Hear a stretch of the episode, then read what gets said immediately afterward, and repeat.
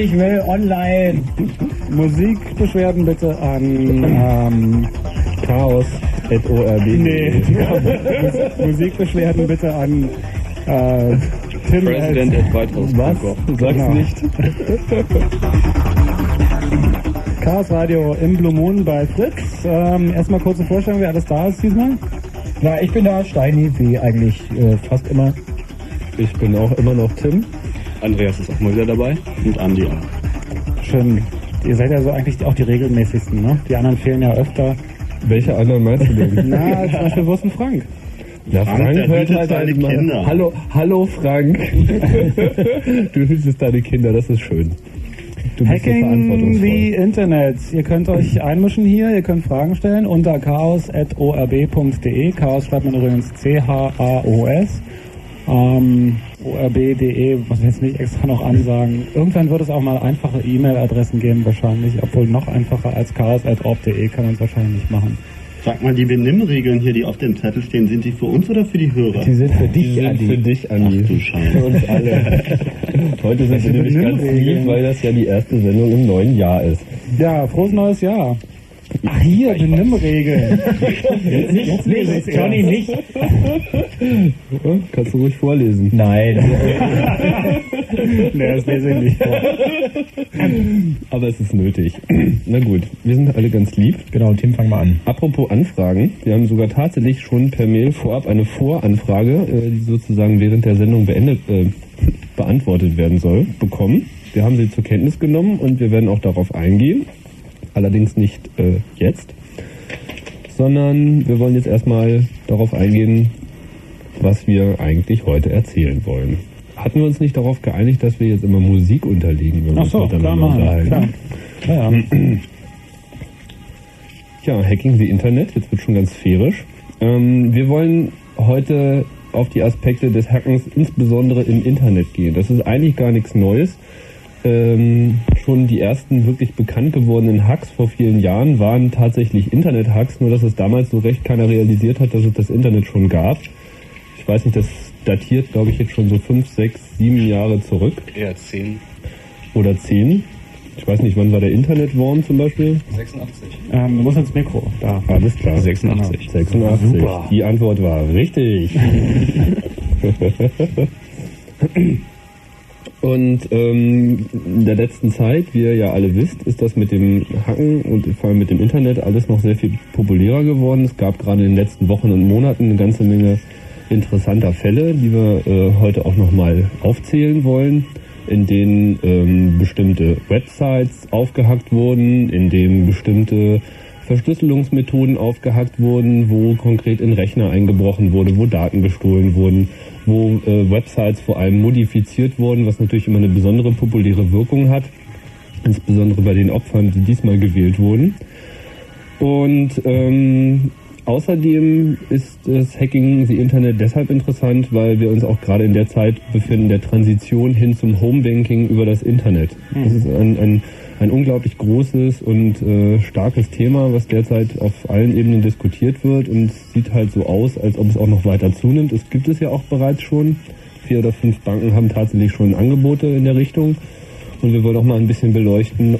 Allerdings wollen wir jetzt nicht schwerpunktmäßig auf Homebanking gehen, Homebanking gehen, sondern nur beleuchten, was eigentlich die konkreten Probleme an dem Internet sind. Warum denn das mit der Sicherheit da so ein großes Problem ist. Denn Datennetze gibt es ja schon länger. Was hast du mir dazu zeigen? Ah, genau. Andi hat recht. Und zu Anfang, ich übergebe jetzt mal an Andi, äh, wollen wir euch nochmal erklären, was wir eigentlich meinen, wenn wir vom Hacken reden. Und zwar das Ganze, was ich jetzt hier referiere, die Hackerethik, die stammt aus dem Buch, das heißt Hackers und ist von 1970 oder so. Und äh, damals war es halt so, da gab es sehr wenige Computer und die mussten sich sehr viele Leute teilen. In diesem Fall waren Studenten und die haben im Laufe ihrer Spielereien, ihrer Faszination eben festgestellt, dass im Grunde genommen man am weitesten kommt, wenn man alles Wissen, was dabei anfällt, miteinander teilt. Wenn man einfach sich gegenseitig erzählt, wo die Löcher sind und äh, wenn man über Probleme auch offen redet. Und ich mache das jetzt mal ganz dogmatisch. Die erste Regel heißt dann auch, der Zugang zu Computern und allem, was einem zeigen kann, wie diese Welt funktioniert, sollte unbegrenzt und und, voll, und vollständig sein. So rum. Ähm, Mhm. Gut. Also da wird auch irgendwie klar, wo das Ganze herkommt. Alle Informationen müssen frei sein. Misstraue Autoritäten, fördere Dezentralisierung. Beurteile einen Hacker nach dem, was er tut, nicht nach üblichen Kriterien wie Aussehen, Alter, Rasse, Geschlecht, gesellschaftliche Stellung. Man kann mit einem Computer Kunst und Schönheit schaffen. Computer können dein Leben zum Besseren verändern. Und dann haben wir irgendwie, der Club hat da mehr oder weniger noch zwei Regeln drangehängt, die so im Laufe der Zeit sich herauskristallisiert haben, die man dann noch so hinzufügen sollte. Die erste ist, Mülle nicht in den Daten anderer Leute. Und die zweite ist so eine Regel, die wir abgeleitet haben aus so verschiedenen Hacks in sowohl öffentlichen als auch privaten Bereichen, wo wir dann irgendwann gesagt haben, öffentliche Daten nützen, private Daten schützen. Also auf der einen Seite alle Informationen müssen frei sein, damit wir alle irgendwie diesen Planeten so begreifen, die Probleme so begreifen und dagegen auch was tun können. Also nicht nur Computerprobleme, sondern da ist eine Menge Informationen mittlerweile drin gespeichert über alles Mögliche. Auf der anderen Seite gibt es natürlich noch sowas wie eine Privatsphäre und es sollte auch sowas wie eine elektronische Privatsphäre geben. Wir sagen, wenn man sich irgendwie eine Verlagerung des Lebens ins Netz vorstellt, dann muss man da auch irgendwie mal die Tür zumachen können und seine Ruhe haben können. Ja, so viel zur Hackerethik. Wenn da irgendwelche Fragen zu sind, könnt ihr natürlich auch nach wie vor anrufen. Immer wenn hier so richtig vier Mikros offen sind, klingen wir ein bisschen wie aus dem Mülleimer. Äh, Mülleimer. Das ist leider ein Problem. Ähm, Genau. Ob das an den Mikros liegt? äh, könnte an den Mikros liegen, liegt aber einfach daran, dass wenn vier Mikros dicht beieinander sind und alles über alle Mikros rüberkommt, wird der Raum größer. Hm. Klingt ein bisschen blöd, aber dann müsst ihr euch dran gewöhnen. Ich mach, guck mal, wenn ich euch ausmache, klingt gleich besser, siehst du?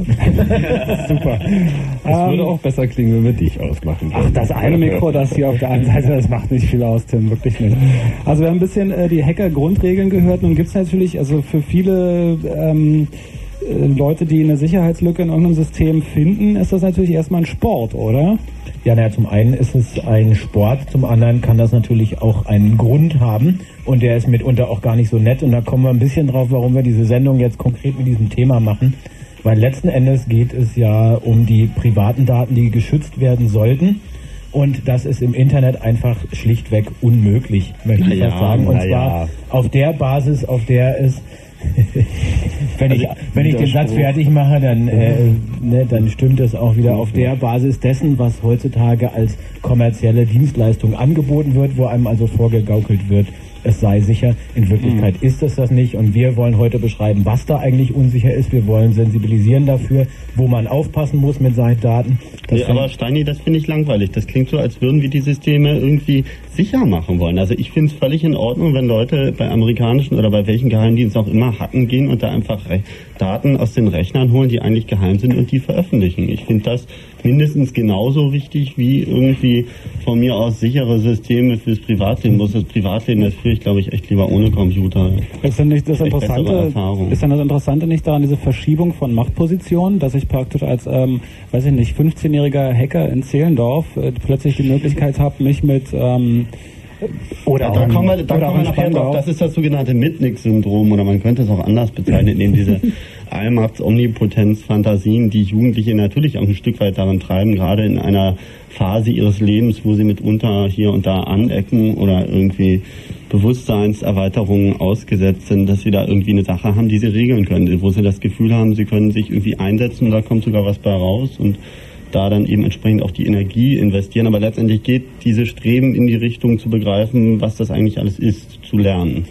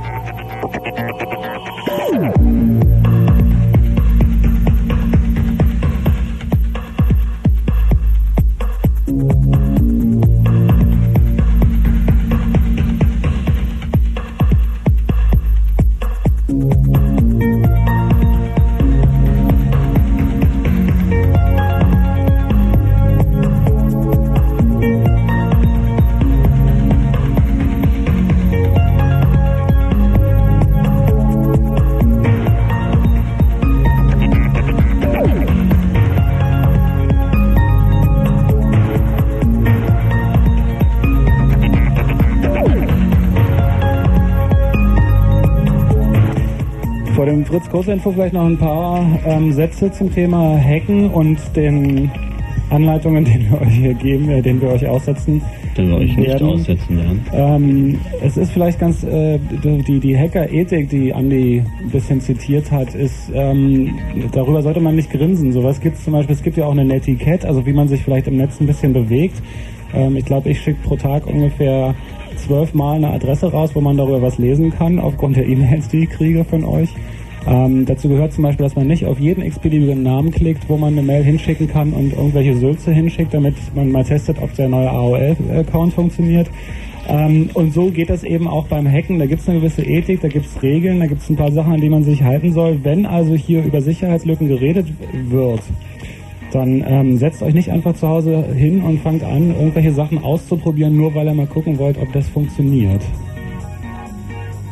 Richtig, gut gesprochen. Hau. Also ich denke auch das, was wir hier erzählen, das ist dazu geeignet, um festzustellen, ob das eigene System sicher ist und um, um die Gefahren zu wissen. Darum geht das. Man muss wissen, womit man zu tun hat. Und das wollen wir aufklären. Und das kann man nicht, wenn man drumherum redet. Mhm. Deswegen sagen wir, wo sind wirklich die Schwachstellen, wo sind die Punkte, äh, äh wo das Netz eben angreifbar sind, um da auch zu sehen, und das sehe ich anders als Andi, um da auch zu sehen, äh, dass das tatsächlich, was den privaten Bereich angeht, sicherer wird.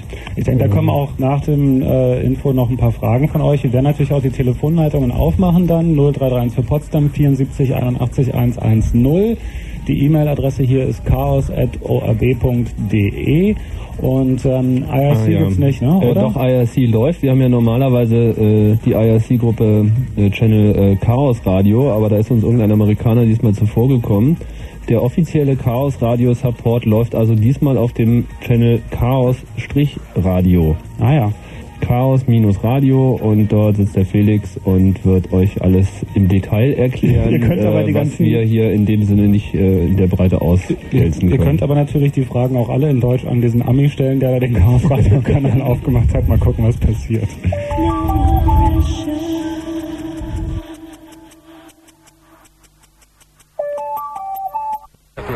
Jederzeit wieder. Am 4. Februar 1997 gibt es die Web Crash Party. Fritz lädt ein. Im Internet, im Radio und auf der Seabase. Die Web Crash Party am 4. Februar mit den Webartisten Boysch Kassani, mit Johnny Kuttner und Sabine Warmann und mit Hörern aus aller Welt. Live im Netz, live im Radio und direkt vernetzt auf der Seabase. Log dich ein. Am 4. Februar von 20 bis 1 Uhr. Verlinkt, digitalisiert und angeklickt von Fritz. Das wird übrigens eine ziemlich große Aktion und wir werden heute im Laufe dieses Chaos-Radios, das ihr gerade hier hört, auf Fritz, euch die Möglichkeit geben, live in der Seabase dabei zu sein. Da gibt es ein ähm, ganz begrenztes, äh, begrenzte Fläche für Fritzhörer und Hörerinnen. Wenn ihr dabei sein wollt und hier anruft, ruft bitte nicht nur deswegen an, sondern wenn ihr was zum Thema zu sagen habt, ähm, dann könnt ihr da hingehen. Wir haben eine Gästeliste hier. Jeder, der sich dafür interessiert, der ein bisschen in der Materie drin ist, kann dahin. Es müssen aber nicht nur Computerfreaks sein, wie gesagt, weil das auch für alle anderen, glaube ich, ein spannender Abend wird. Der kommende Dienstag, 4. Februar 1997, die Webcrash Party und ihr hört Chaos Radio. Das Thema ist Hacking the Internet.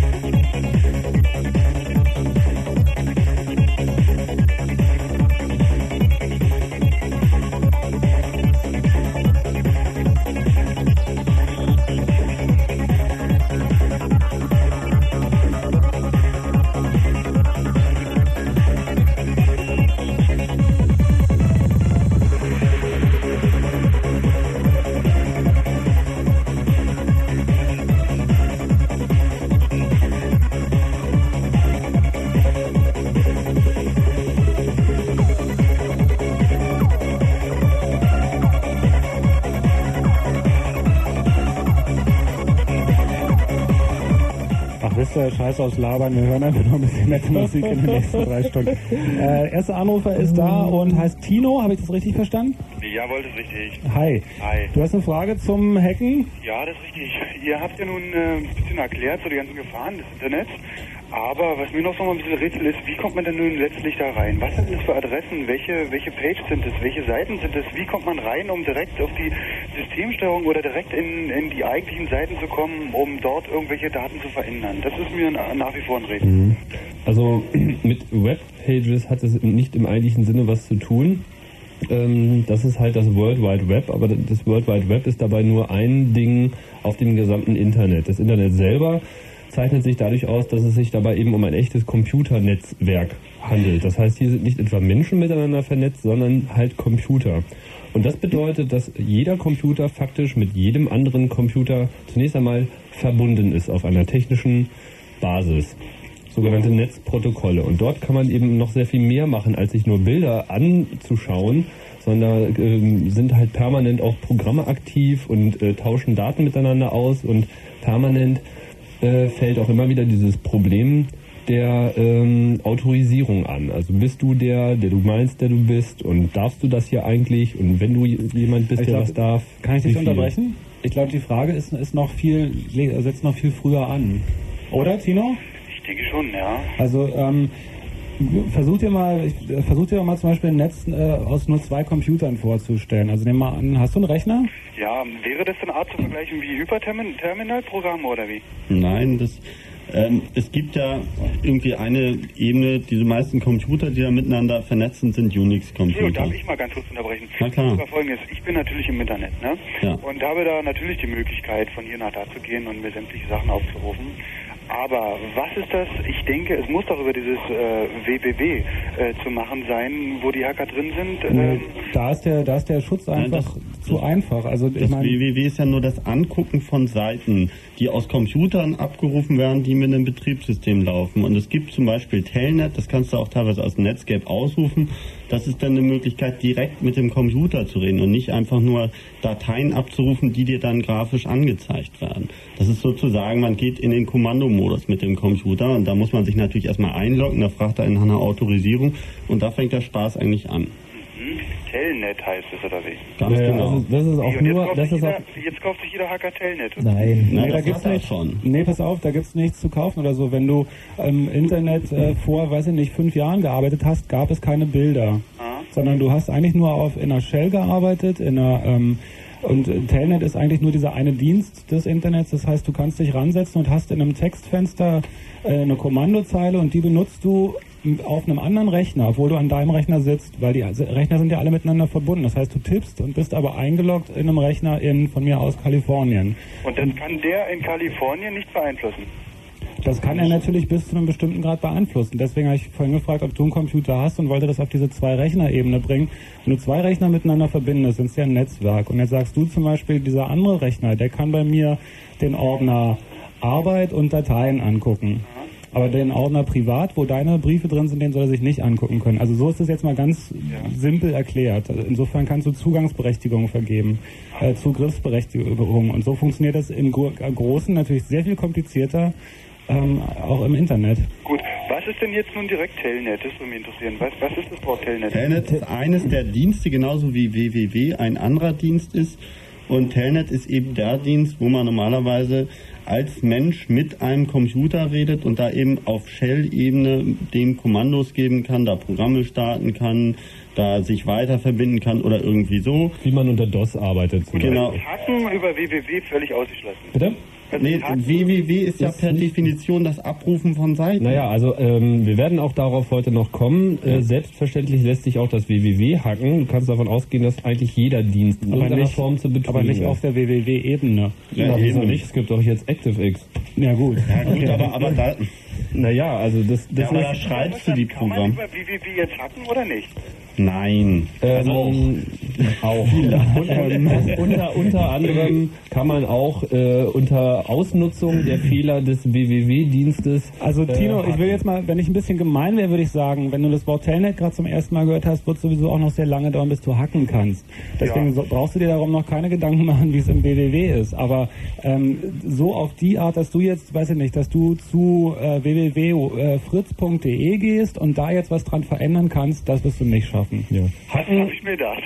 Ja, äh, merkt, äh, also eins ist äh, ganz klar, Hacken beginnt man in dem Moment, wo man so viele Kenntnisse über ein System äh, erlangt hat, dass einem die Fehler geradezu in den Schoß fallen. Gut. Ist es aber jetzt richtig, habe ich jetzt, jetzt richtig verstanden? Ich kann, wenn ich über Telnet verbunden bin, ich muss also im Grunde die Einwilligung haben über verschiedene Dateien von dem Gegner oder von dem Gegenüber. Ich muss also mindestens eine Einwilligung haben, über ein System in seinen Computer reinzukommen, um dann vielleicht eventuell in andere Dateien reinzukommen. Genau. Oder dich als jemand anders ausgeben. Genau, und im Internet ist das deshalb so dramatisch, weil da von vornherein sowieso alle schon mal grundsätzlich miteinander verbunden sind. Ja. So, da muss nicht erst noch ein Modem wählen und da muss nicht eins abnehmen, sondern alle sind miteinander verbunden. Das heißt, der Direktzugang ist schon möglich. Quasi die Startsituation, von der aus man hacken kann, die vor wenigen Jahren noch sehr schwer zu erreichen war, die ist im Internet sozusagen Standard. Genau. Und das, was du gerade erwähnt hast, nämlich diese Zugangsberechtigung zu den Daten, die nennt man Account und die werden geschützt durch deinen Namen und ein Passwort. Wenn du den Namen und das richtige Passwort eingibst, hast du Zugriff auf bestimmte Dateien. Und wenn man jetzt einen Weg findet, dieses Passwort und diesen Namen irgendwo zu klauen oder herauszufinden, dann kann man das natürlich auch unberechtigterweise. Das ist dann wie ein Schlüssel nachmachen. Und das ist aber nicht so einfach. Und wie das geht und warum das äh, überhaupt geht, darüber reden wir heute. Seid ihr Hacker oder nicht? Ist ein Hacker unter euch? Ähm, naja. Also wir haben in der Satzung des Chaos Computer Clubs das Wort Hacken mal drin gehabt als zu fördernde Tätigkeit und dann haben wir versucht mit dieser Vereinssatzung gemeinnützig zu werden und dann hat uns das Finanzamt für Körperschaften das irgendwie mit einem richtig echten großen roten Filzschrift angestrichen und haben gesagt, aber das ist doch irgendwie nicht im Sinne des öffentlichen Interesses.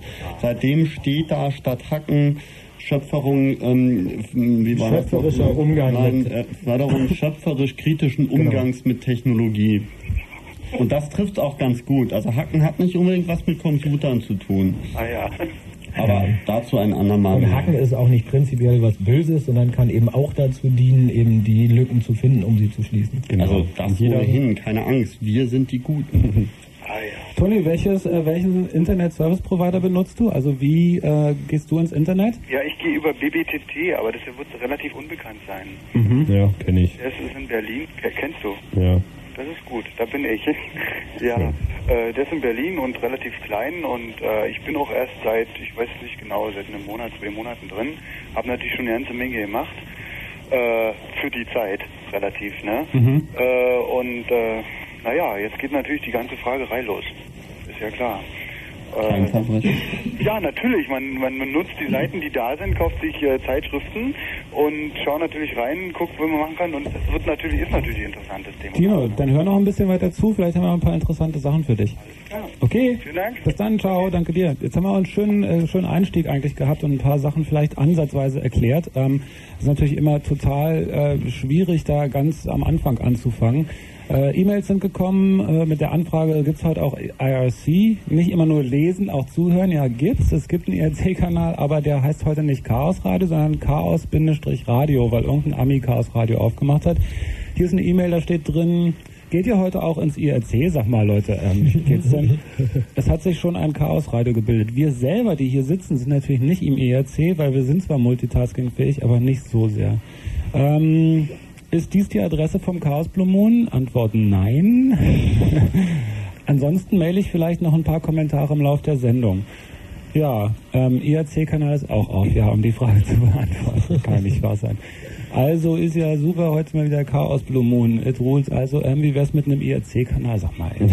Vielleicht kann man jetzt auch nochmal zurück zum Thema. Ja, bitte. Ey, na, wenn wir zum Das E-Mail Thema- auffordern, muss ich die auch kurz das, vorlesen. Das Thema fängt ja auch ein bisschen damit an, dass die Leute irgendwie auf die Idee gekommen sind, Computer zu benutzen und sie zu vernetzen, weil man dann sie noch besser benutzen kann. Und da fängt ein bisschen das Grundproblem an, wo all das, was wir, glaube ich, erzählen, ansetzt. Nämlich, dass Computer ursprünglich nie dazu gemacht wurden, Daten geheim zu halten. Dazu wurden sie schlicht nicht gemacht. Die wurden zum Verarbeiten gemacht, zum Vermitteln, zu berechnen, zum zugänglich machen, zum Vernetzen und so fort. Aber eben nicht wirklich um die geheim zu halten. Das sind alles dann so nachgebaute Geschichten. Das kann man vielleicht mit dem Gebäude vergleichen, wo vielleicht der ursprüngliche Gedanke mal war, dass man ein Dach über dem Kopf hat und dann ist irgendeiner noch auf die Idee gekommen, dann, dann konnte man noch Türen einbauen. So. Mein, mein erstes Computerbuch erklärte mir einen Computer mit einem System, was Eingabe, Verarbeitung und Ausgabe betreibt, kurz EVA, und merkte an, dass mit EVA ja schon immer alle Probleme begonnen hätten.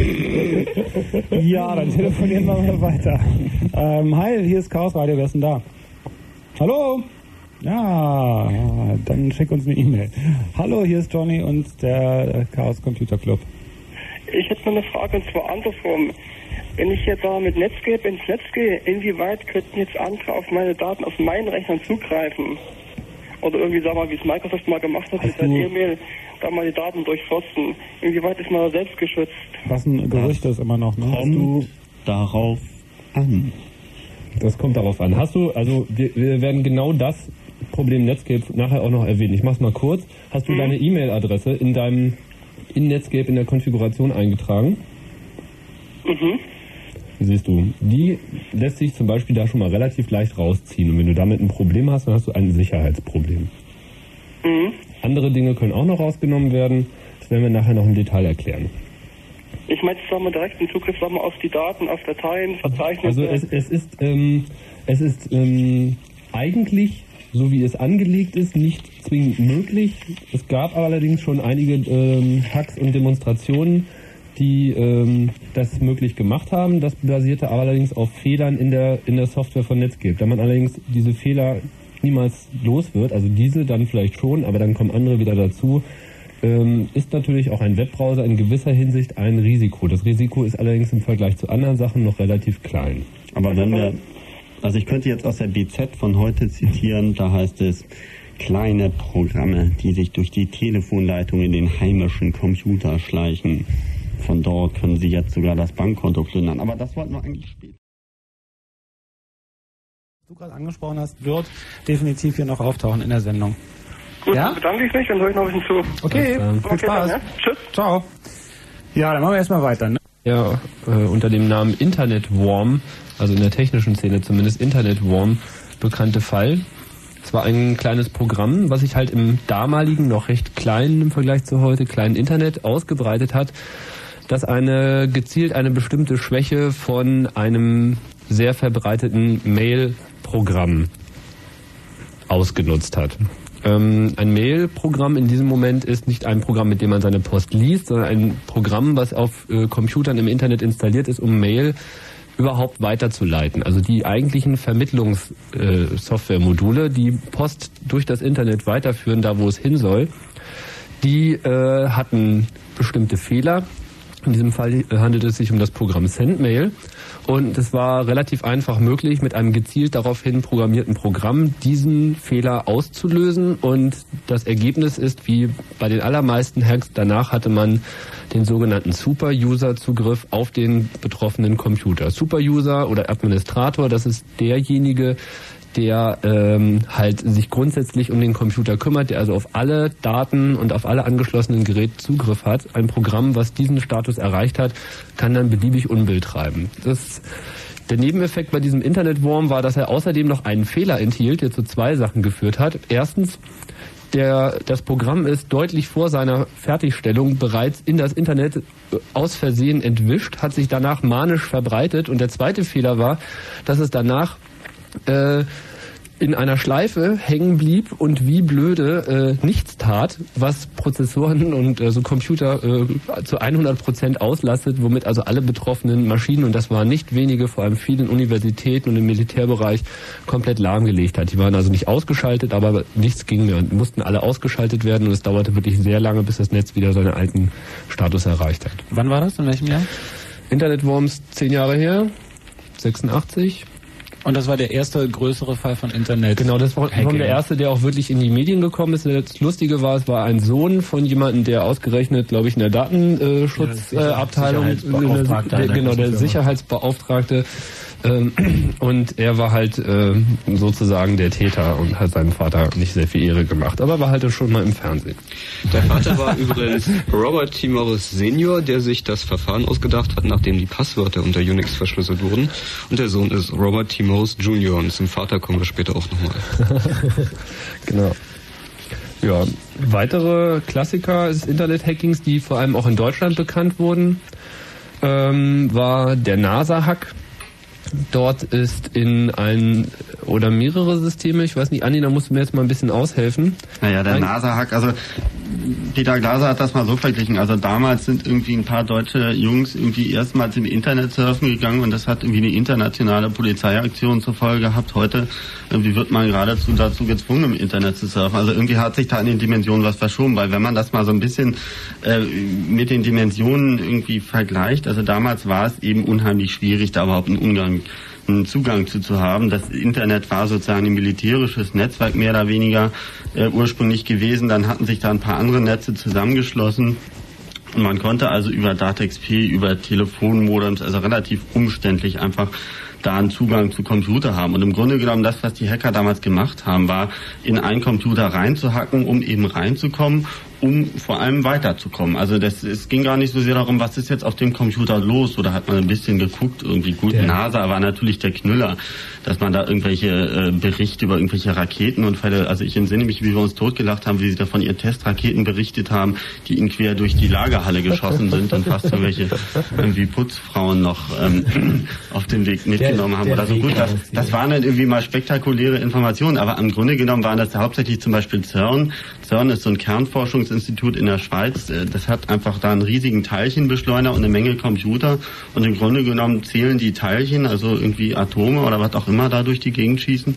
Und die haben eine Menge Computer und gut, da konnte man irgendwie rumhacken, aber so richtig anfangen mit diesen Nullen und Einsen und diesen Messwerten konnte man eigentlich nicht. Da ging es eigentlich darum, Spaß zu haben.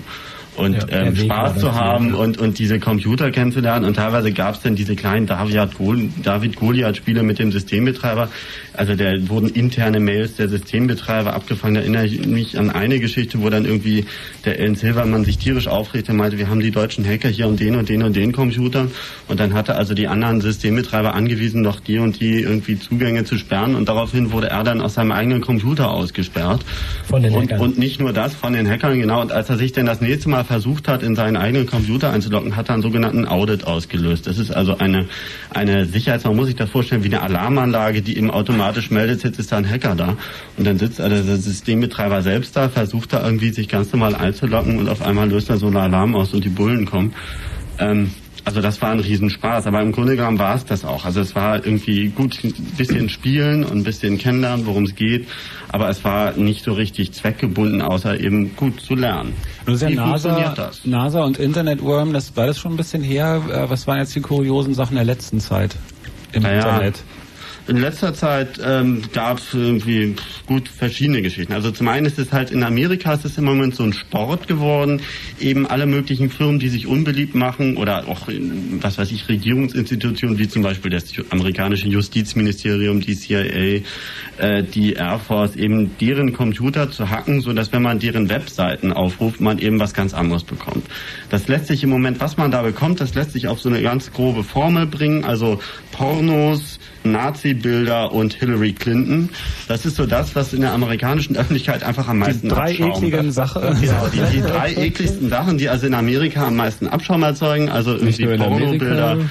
Ja gut, keine Ahnung. Ich meine, Hillary Clinton finde ich, ich meine gut, ja, klar ist die irgendwie obszön. Aber das waren ja keine Nacktbilder oder Ja. so, das war ja nur Vielleicht sollte man noch mal kurz erklären, was tatsächlich dort passiert ist. Also die Homepages, die erste Seite oder die Hauptseite äh, der Websites von diesen Organisationen Also wenn man die wurden halt mit einem anderen, durch anderen Inhalt ersetzt. Ähm, das geht, das passt auch irgendwie zu der allerersten Frage, die wir gehabt haben. Wie Hm. ist das mit dem World Wide Web? Also der Effekt war, dass man andere Bilder und Seiten gesehen hat. Diese Modifikation wurde natürlich nicht mit Hilfe von Netscape vorgenommen, sondern hier ist aktiv eigentlich, soweit ich informiert bin, auf den äh, Hauptrechner, dort wie die Seiten abgespeichert waren. Dort wurde ein Zugang gehackt. Das ist immer noch relativ leicht möglich. Es handelt sich dort in der Regel um Unix-Systeme, die äh, haben wirklich schwerende Wunden und man muss halt nur mal gucken, wo man reinstochert, dann findet man in der Regel auch schnell was, sodass man Zugang zu dem System bekommt und dort einfach Dateien austauschen kann. Wenn man erstmal einmal drauf ist, dann ist der Rest eigentlich nur noch Kinderkram. Da muss man jetzt nochmal ergänzen. Von, von daher waren die auch sehr nett, weil sie haben ja nicht irgendwie subtil Informationen eingeschlichen, die jetzt irgendwie noch als wahr hätten wahrgenommen werden können, sondern es war wirklich eine komplette Verballhornung, ein kompletter Ersatz, sodass sie das natürlich auch sofort merken. Aber der Er- Ergebnis war, dass sie wirklich alle Ko Rechner komplett abgeschlossen haben, äh, abgeschaltet haben, die am Internet waren, sowohl bei der Air Force als Ja, auch bei der CIA. da muss man nochmal anmerken, dass das natürlich Rechner waren, die außerhalb eines internen Schutzmechanismus, zum Beispiel der CIA, existieren, um eben auch den Zugang von außen zu ermöglichen. Also die. Schnittstelle zu Also man ist dem nicht Volk. wirklich in den Rechner man der ist jetzt CIA nicht in, an die Nein, nein. geheimen Daten gekommen, sondern an den Rechner, der wirklich dafür Aber es ist war. natürlich, also es aber weiß natürlich, ist das schon. Also ich meine, bei der CIA sollte man schon davon ausgehen, dass die ihre Computer ein bisschen unter Kontrolle haben und äh, dann nachher die Behauptung, dass ja intern, extern und Firewall hier und Firewall da, also auf das Stichwort kommen wir später noch, also es gibt da so elektronische Brandmauern, die vor Hackern schützen sollen.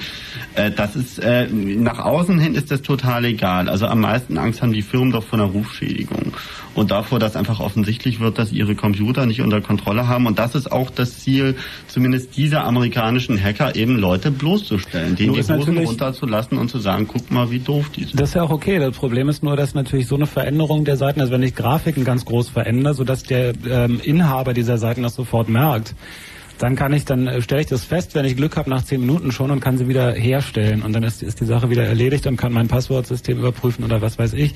Aber wenn ich äh, irgendwo statt einer, wenn da steht zwei, zwei Millionen irgendwas und ich mache daraus 20 Millionen, ist das ein Fehler, den man vielleicht erst in ein paar Jahren entdeckt, der aber in der Zwischenzeit eine ganze Menge Schaden anrichten Vielleicht kann. haben die Jungs ja auch ein trojanisches Pferd installiert. Wer weiß das schon so Vor genau. allem, das ist ja nur Kann die Spitze des. Eisbergs. Das sind die Hacks, die man sieht. Es gibt viel mehr, das man nicht sieht. Also es gibt ja auch noch ein Stichwort irgendwie Wirtschaftsspionage und was da unterwegs ist, das ist ein ganz anderes Thema. Also das sind irgendwie die zwei, drei Fälle, die wir hier zitieren können, weil sie so offensichtlich sind. Ja, Weil das war, so es war allerdings auch äh, eine Propagandaaktion, soweit ich weiß. Die CIA-Website wurde ähm, gehackt von Leuten aus Schweden, die äh, damit sozusagen einen Protest verbunden haben gegen ein Verfahren, was gegen einen schwedischen Hacker läuft. Also das war sozusagen ihr ihre Methode, äh, der Sache Öffentlichkeit zu verschaffen. Es könnte aber auch Hack sein, das zu tun. dass die CIA irgendwie von irgendwie anderen Amerikanern gehackt wurde, um irgendwelche Sicherheitsbudgets nur zu rechtfertigen. Verschwörungstheorien hatten wir vor ein paar Monaten. Gut. Ich finde, wir machen jetzt mal wieder Musik.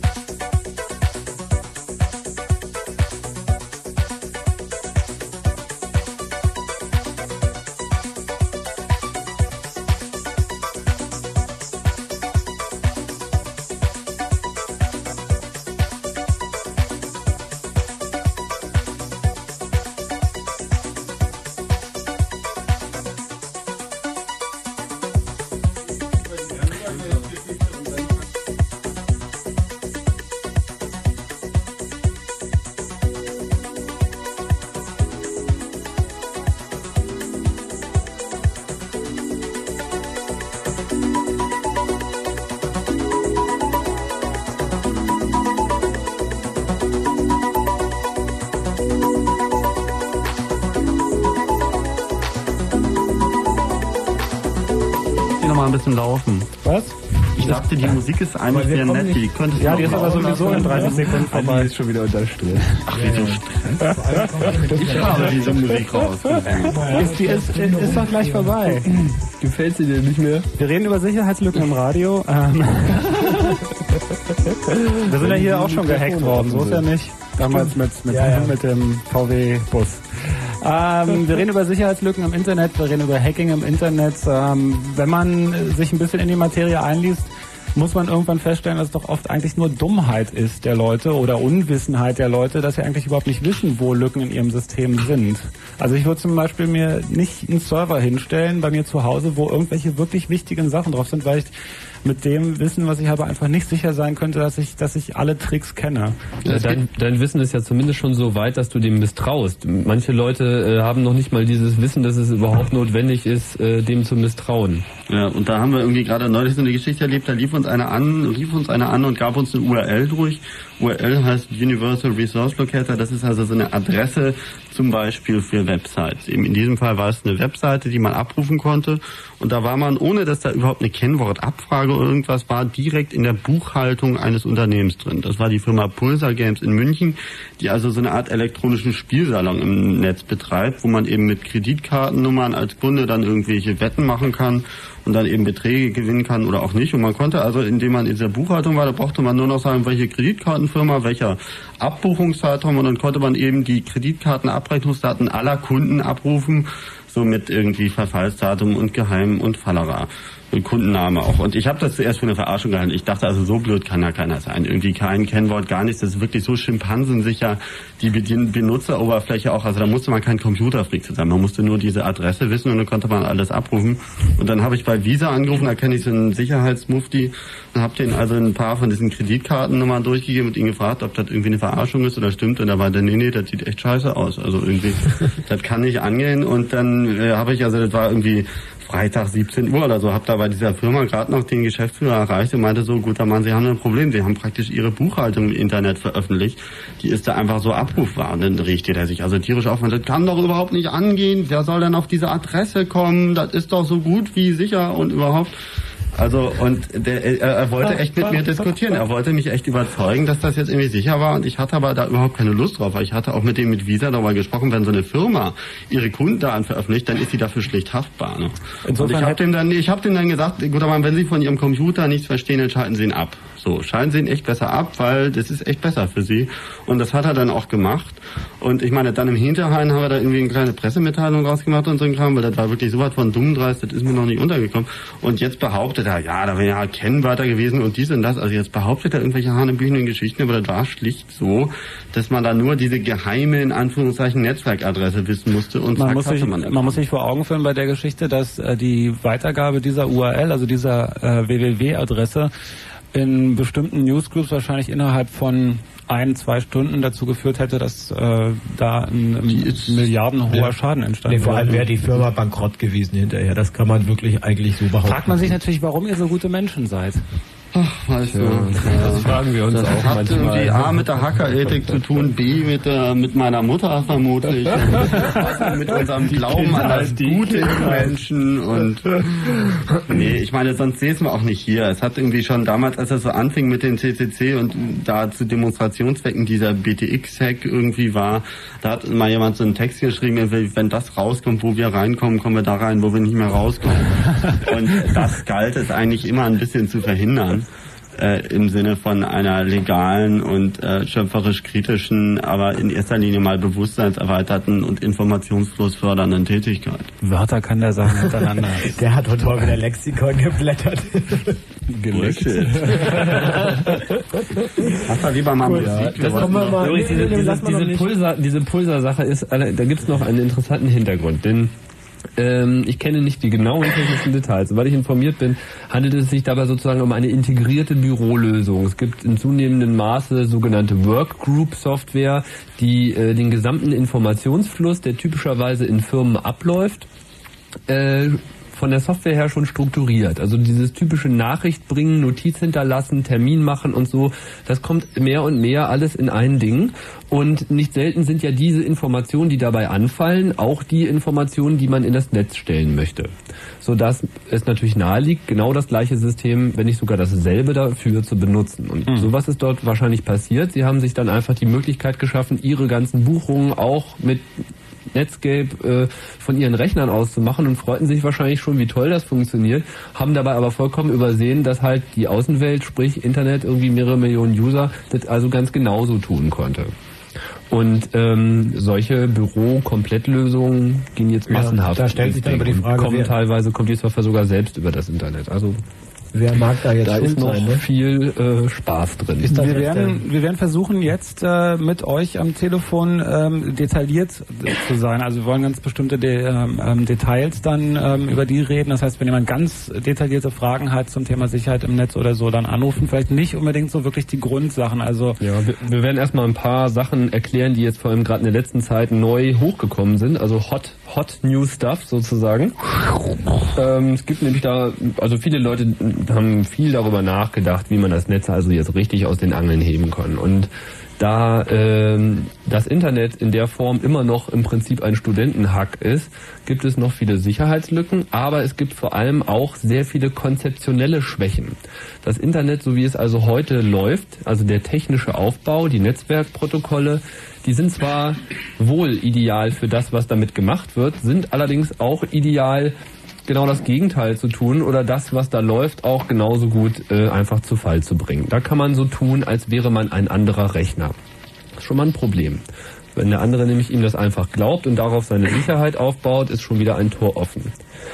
Dann kann man dazu, äh, ist es relativ einfach, auch die Dienste, die ein anderer Computer anbietet, ähm, sozusagen aus der Ferne einzustellen. Gibt auch einen schönen Begriff dazu. Das nennt sich Denial of Service. Genau, 100 Punkte. Dankeschön. Und dann gibt's noch Attacken, mit denen man andere Rechner schlicht und ergreifend zum Abstürzen bringt. Ähm, vor ein paar Wochen ist irgendwie rausgekommen eine Methode, wie man wirklich nur mit einem, betone mit einem einzigen TCP/IP-Netzwerkpaket einen Computer, mehrere Computer zum Abstürzen bringen kann. Da steht dann nur noch irgendwie schlimme Fehlermeldung oder einfach gar nichts und dann ist Ruhe im Karton. Und wenn man nicht hingeht und den Rechner wieder neu einschaltet, dann ist da halt erstmal eine Weile lang nichts. Gut, ähm, detailliertere Fragen von euch könnt ihr hier stellen bei uns natürlich, entweder per E-Mail chaos.orb.de, orb.de oder per Telefon. Die Fritz Hotline ist geschaltet. 0331 für Potsdam 74 81 110.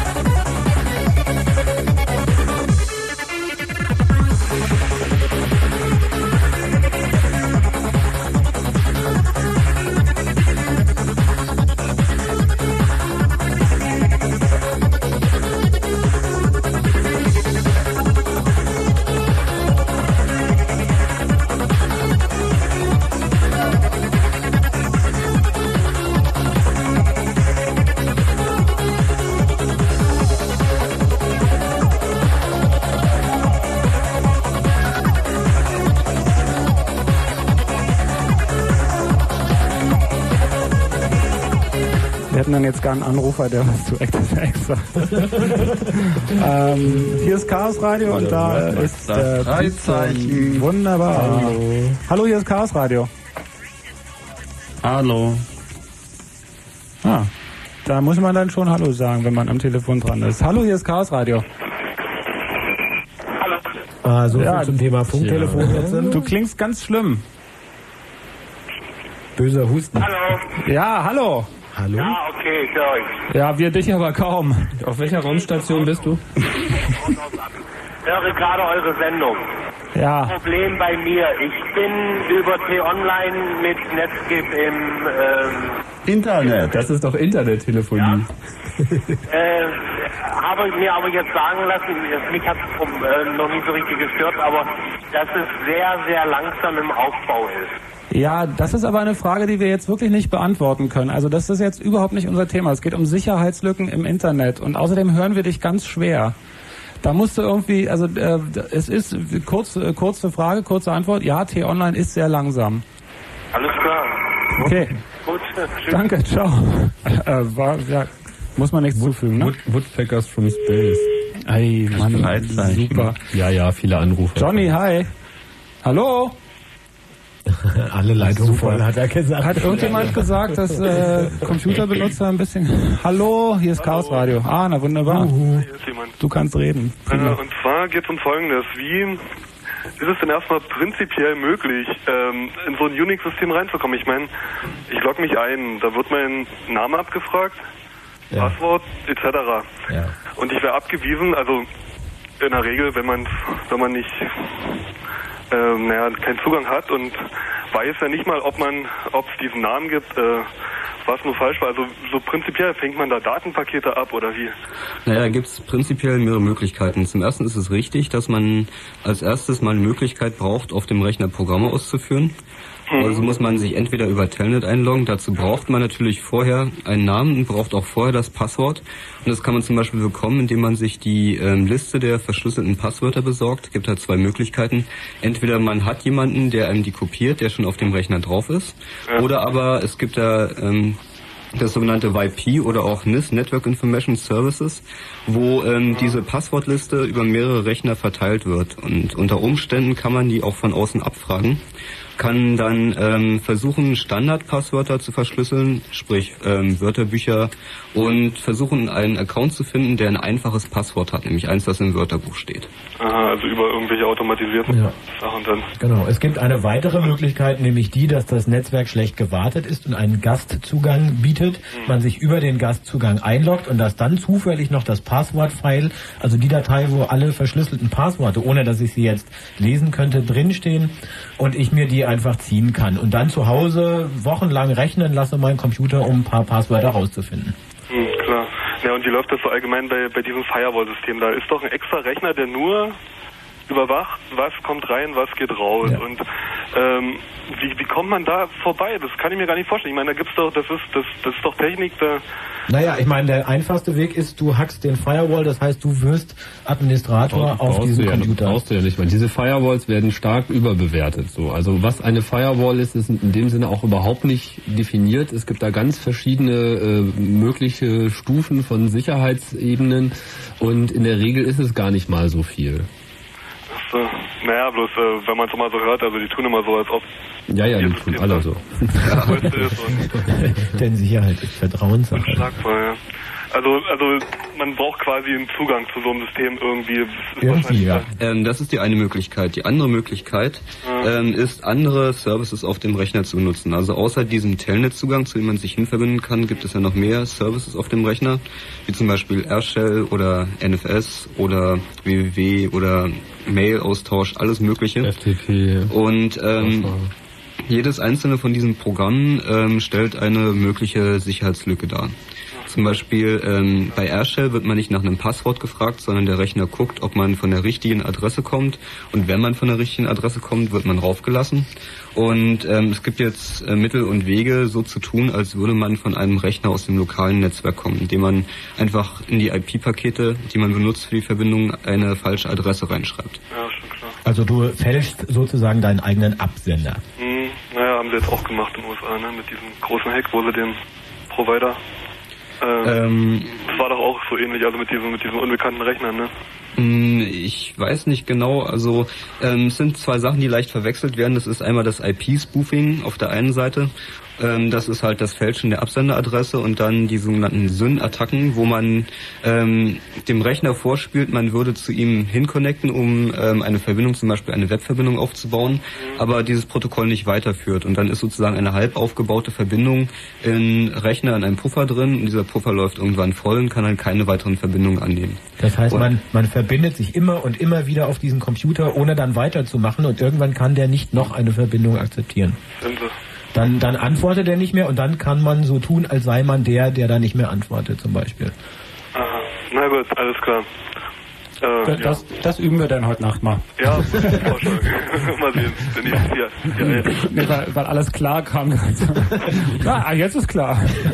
Also, ich sitze hier und höre ganz äh, fasziniert zu bei solchen Sachen dann, aber Ja, nee, ich find's bloß manchmal ein bisschen doof. Also, ja, also manche Leute rufen an und, äh, naja, ja, okay, aber haben echt keine Ahnung, also. das ist ja auch völlig okay. Also die, die, naja, Ja, bloß, ich weiß, was du meinst. Also die Frage, wenn zum Beispiel der Begriff Telnet noch überhaupt nicht bekannt ist und man sitzt, also wir wollen schon hier auch detailliert und auch technisch wirklich, da, also auch für die Leute darauf eingehen, die schon ein bisschen mehr Durchblick haben und äh, weil das Ding ist, es gibt ja für, für den Computereinsteiger gibt es ja massig ähm, Material. Also der Markt ist ja voll mit ähm, äh, mein Computer, so funktioniert's. Ja, die Leute werden natürlich da viel verarscht, aber das ist nun mal so. Ich meine, wenn's, ähm, wenn alle Computersysteme einfacher wären als Windows, dann bräuchte man auch nicht Zeitungen jede Woche rausbringen, wo steht Windows so mal so benutze ich es. Also dann würde vielleicht auch eine Anleitung reichen. Aber ähm, wir versuchen hier schon ein bisschen in die Tiefe zu gehen. Also für die Leute, die ein bisschen von diesen Einsteigermagazinen alle schon ausgelesen haben. alles klar. Okay. Gut, viel Spaß noch, was? Ja, dir auch. Ciao. Ähm, ja, war das richtig gesagt so? Ja, ne? Also ein bisschen in die prima, Tiefe. Deswegen halt auch so, äh, ob jetzt T-Online langsam oder schnell ist, da wollen wir gar nicht richtig drüber reden. Hallo, Chaos Radio hier. Wir reden über Hacking im Internet. Ja, hallo, der Daniel aus dem Speckgürtel. Frage zu den immer wieder auftauchenden PGP Crack Utilities. Gibt's das, auch wenn man da, weiß ich nicht, lange Bitschlüssel verwendet? Ist euch da irgendwas von bekannt? Oder ist es immer noch eine relative Sicherheit? Ja, also es gibt da mehrere Geschichten beim Cracken von PGP und zwar Warte mal ganz kurz. Äh, PGP, Verschlüsselungssystem für E-Mail, also womit man seine E-Mail selber chiffrieren kann. Ähm, bisher als sehr sicher geltend. Pretty good privacy. Und ähm, da gibt es jetzt irgendwelche Programme, die das wieder entschlüsseln können sollen. Ja, und zwar basiert PGP auf der Kombination von zwei Verfahren. Einmal ein asymmetrisches Verfahren, sprich RSA, wo es einen geheimen und einen öffentlichen Schlüssel gibt. Und dann einem symmetrischen Verfahren, wo ein sogenannter Session Key verwendet wird, der ähm, verwendet wird, was einfach schneller geht und der dann selber wieder mit dem asymmetrischen Verfahren verschlüsselt ist.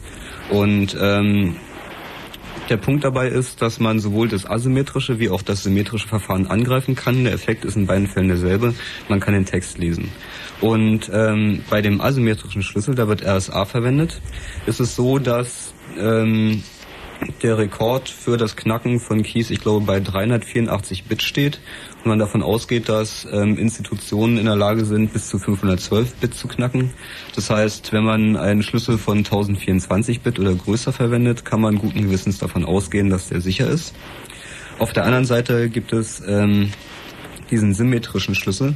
Ähm, der wird, da wird IDEA verwendet ähm, und IDEA hat einen Schlüsselraum von 128 Bit und man geht eigentlich derzeit davon aus, dass es noch nicht zu knacken ist.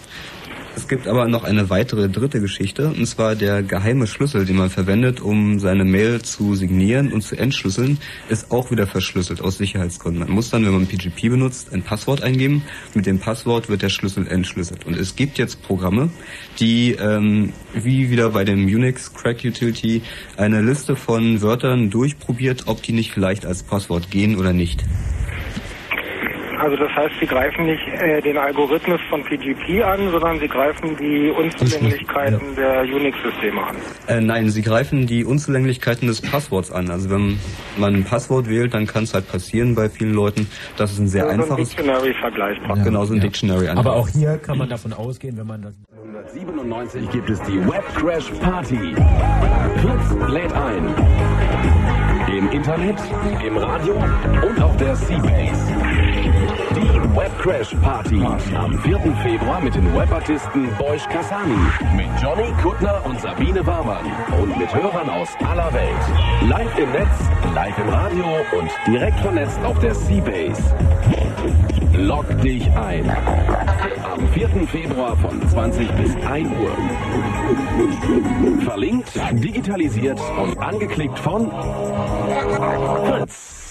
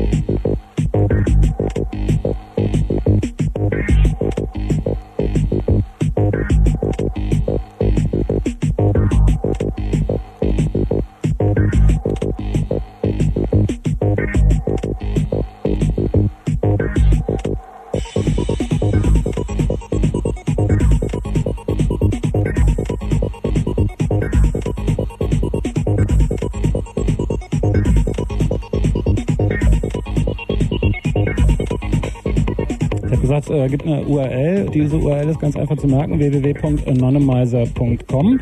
Also Anonymizer, A-N-O-N. Y-M-I-Z-E-R. Das ist eine URL, von der aus man andere URLs im Web anwählen kann und da wird die Information, die automatisch äh, mit rübergegeben wird, wird rausgefiltert vorher. Ähm, ist sozusagen so ein Proxy-Proxy oder keine Ahnung, wie man das nennt. Ja, es ist nicht der einzige. Es gibt da noch sehr viel mehr. Nee, das ist aber ja das vielleicht das zum Merken erstmal oder so. Ne? Es garantiert ja aber niemand, äh, dass der Mensch, der den betreibt, nicht diese Informationen besonders gut auswerten kann. Es gibt, also von da kommt man von dieser Seite zum Beispiel gibt es auch eine Menge, äh, da kann man sich noch einiges durchlesen, wie das funktionieren soll. Man kann auch einfach mal unter den bekannten Suchmaschinen wie Yahoo oder Lycos oder so eine Suche nach äh, Security machen, da findet man massig Informationen zum Thema. Ähm, es gibt, es gibt äh, anonyme E-Mail-Dienste, gibt es inzwischen auch wieder. Äh, nicht ganz so glaubhaft insgesamt wie ähm, Anon Pet Finnland. Aber gibt es wieder, also es gibt, äh, man kann E-Mail-Accounts äh, ähm, einrichten im www, ohne dass man da seinen wirklichen Namen eingeben muss oder so eine Geschichten. Ähm, ja. Aber auch dabei vertraut man natürlich nur wieder anderen. Der Vorteil bei Remailer natürlich ist, dass man mehrere hintereinander hängen kann und dann, wenn einer von fünf dabei ist, der ähm, vertrauenswürdig ist, hat man trotzdem einen sicheren Zugang. Mhm. Was machen wir jetzt? Weiter wer- telefonieren oder erstmal noch noch was kurz, erklären? kurz erwähnen, wer äh, Webadressen und andere E-Mail-Adressen, die wir hier so äh, von uns geben, nicht so schnell mitschreiben kann.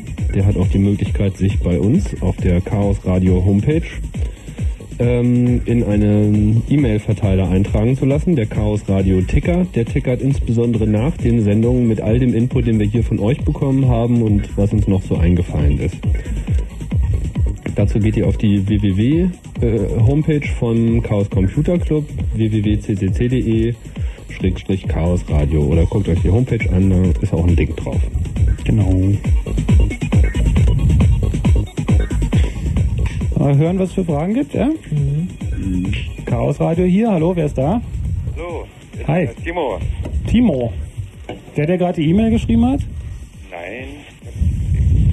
Ich habe eine Frage zu Netscape.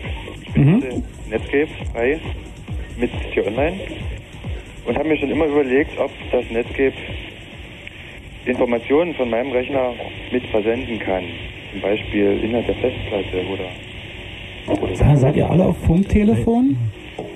Nein. Nee, du klingst auch grausam. Mann, Telekom, Telekom. Okay. Ähm, also die Frage, um es nochmal zu wiederholen. Radio an. Hast du dein Radio an? Jetzt ist es aus. Ah ja, das rauscht trotzdem. Aber egal, ist ja nicht deine Schuld. Ähm, oder ihr müsst euch wieder Telefone mit Drähten dran holen.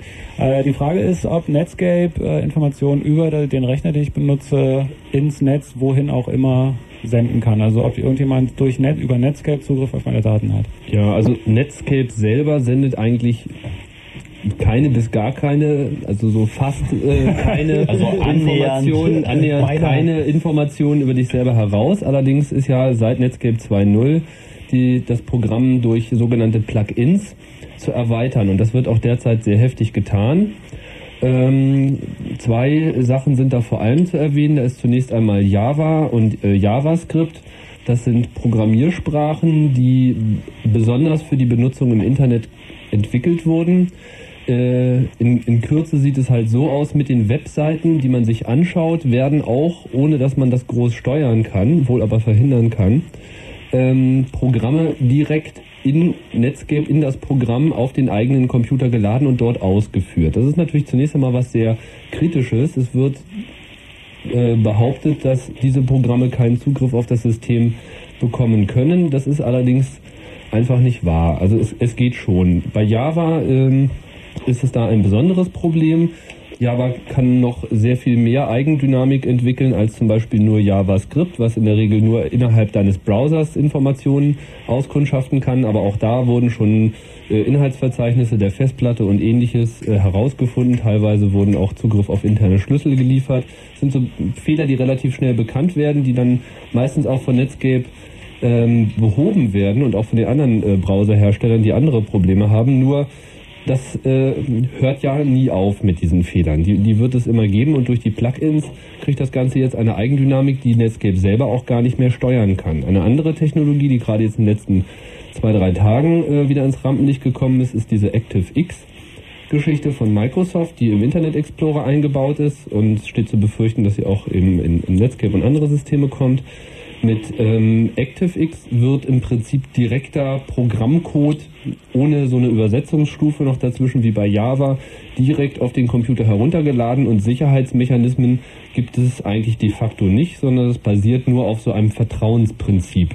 Du vertraust also per se vorher diesem Programm, was da über das Netz angeschossen kommt und äh, auf Basis, weil irgendjemand gesagt hat, dass das wohl ganz sicher ist und da gibt es auch so Zertifikate, aber es ist nur ein Vertrauensding. und wenn das Programm halt erstmal da ist, kann es im Prinzip tun und lassen, was es will. Das macht die Sache für Programmierer natürlich sehr viel einfacher, weil sie keine großen neuen Architekturen berücksichtigen müssen, sondern so weiter programmieren, wie sie es vorher unter Windows auch gemacht haben. Aber für Benutzer ähm, stellt das eine große Gefahr dar.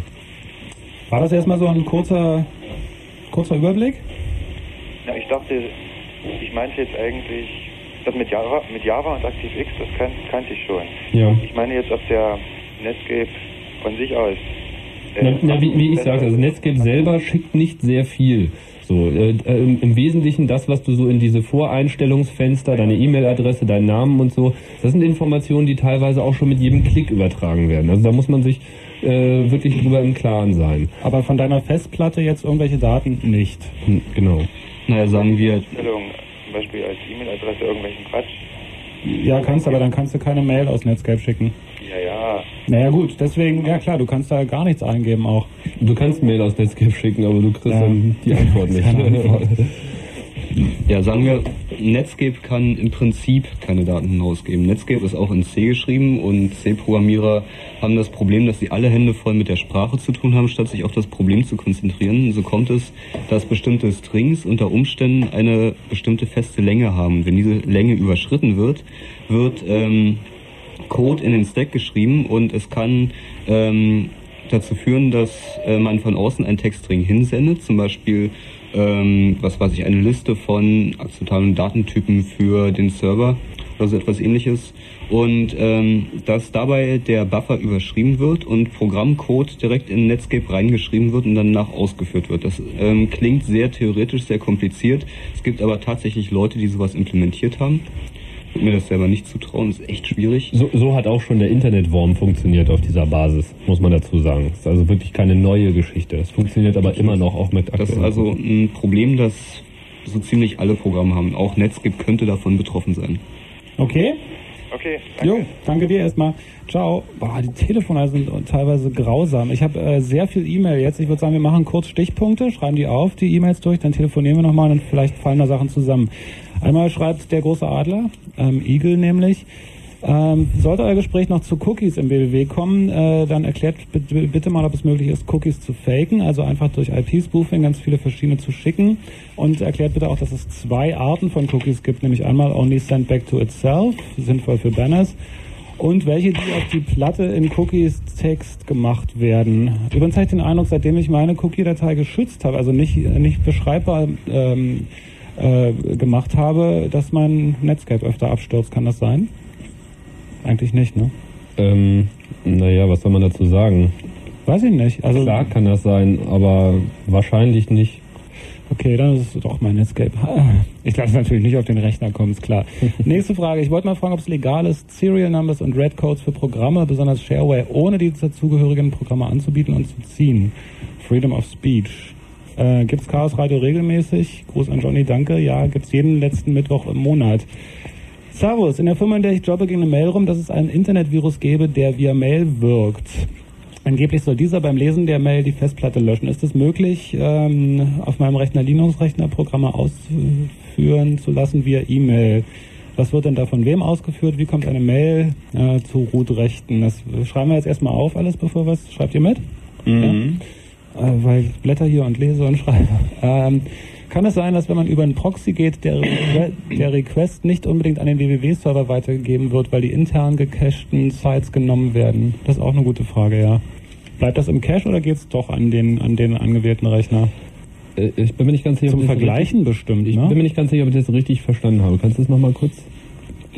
Also wie ich die Frage verstanden habe, wenn ich jetzt über einen Proxy laufe, ob, wenn die Seiten da alle drauf sind schon, ob ich dann gar nicht erst zu dem angewählten Rechner gehe, sondern einfach auf dem, äh, im Cache hängen, im Proxy hängen bleibe. Ja, du gehst sozusagen. immer durch den Proxy zunächst einmal. Und der Proxy entscheidet selber, ob er sich die Daten erst noch holen muss oder ob er sie halt schon hat oder ob er sie sich von einem anderen Proxy holt. Dazu kann es sein, dass der Proxy guckt, ob die Daten noch so aktuell sind wie das, was er hat, aber das hat dann mit dem User nichts zu tun. Ja, die Frage ist, äh, dass der Request von mir nicht unbedingt an den www-Server weitergegeben wird. Das ist Das ist richtig. Das ist richtig, ja. Okay. Der Webserver wird unter Umständen komplett in Ruhe gelassen. Das ist auch die Regel bei Ja. Proxys. Supi.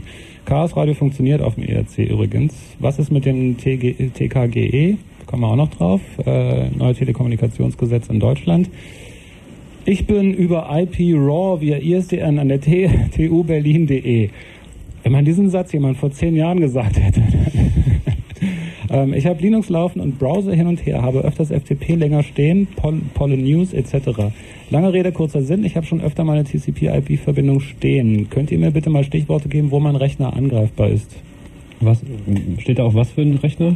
Ähm, stand nur ähm, Linux. Linux. Achso, Linux. Linux und über und halt Hi, nochmal was. Ähm, Da gab es mal so um 87 ein paar deutsche Hacker, die in den USA gehackt haben. Am Ende wurden sie mehr oder weniger geschnappt. Einer wurde von ihnen aber tot gefunden. Die Geschichte kennen wir. Da ähm, ist die Frage, ob man da mal ein bisschen was zu erzählen kann. Da hatte ich übrigens mal eine ganze Sendung drüber, drei Stunden über genau diese Geschichte. Über den KGB-Hack? Ja, aber es war vor drei Jahren, glaube ich. Aber hatten wir das in den Legenden nicht schon mal? Nee, das haben hat wir man bisher nicht. immer Okay, dann kann ich da nachher drauf eingehen. Sollten wir vielleicht tun. So, dann ähm, die Mucke, die ihr zwischendrin drin spielt, die sackt, dann ähm, legt ihr erstmal einen neuen Banause. Dann Jawohl, legt ihr erstmal einen neuen. Namen zu. Sich Igel nennen, aber keine moderne Musik hören wollen. Naja. Finde ich voll gut.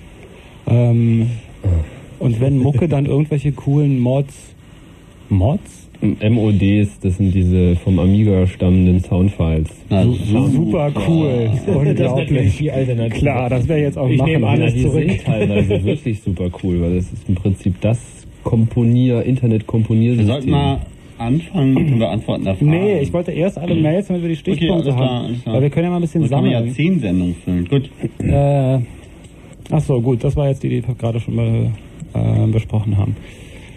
Moment, nee, Microsoft. Äh, gibt es äh, Dinge, gibt es Möglichkeiten, sich vor Microsoft, die bei Usern hacken, zu schützen? Also da gibt es diese Geschichte von wegen, dass Microsoft über den äh, über die Anmeldung beim Microsoft Network Festplatteninhalte ausgelesen habe. Da müssen wir auch noch was zu sagen wahrscheinlich. Im Zusammenhang mit der Hackerethik solltet ihr auch so nette Leute wie zum Beispiel Kim Schmitz erwähnen. Erwähnt bitte auch die unbemerkten Massenhacks. Bei der Installation von Windows-Programmen werden ungefragt Verzeichnisse erstellt, also genau dasselbe. Ähm, eine weitere Unsätze, Unsitte ist das ungefragte Löschen von Netscape-Einstellungen beim Ausprobieren neuer Provider. mhm. Oh ja. Ja, das sind jetzt erstmal so die Stichpunkte. Das ist eine ganze Menge. Lass uns die jetzt erstmal so stehen lassen. Lass uns noch ein, zwei Anrufe nehmen und dann diese ganzen Sachen beantworten.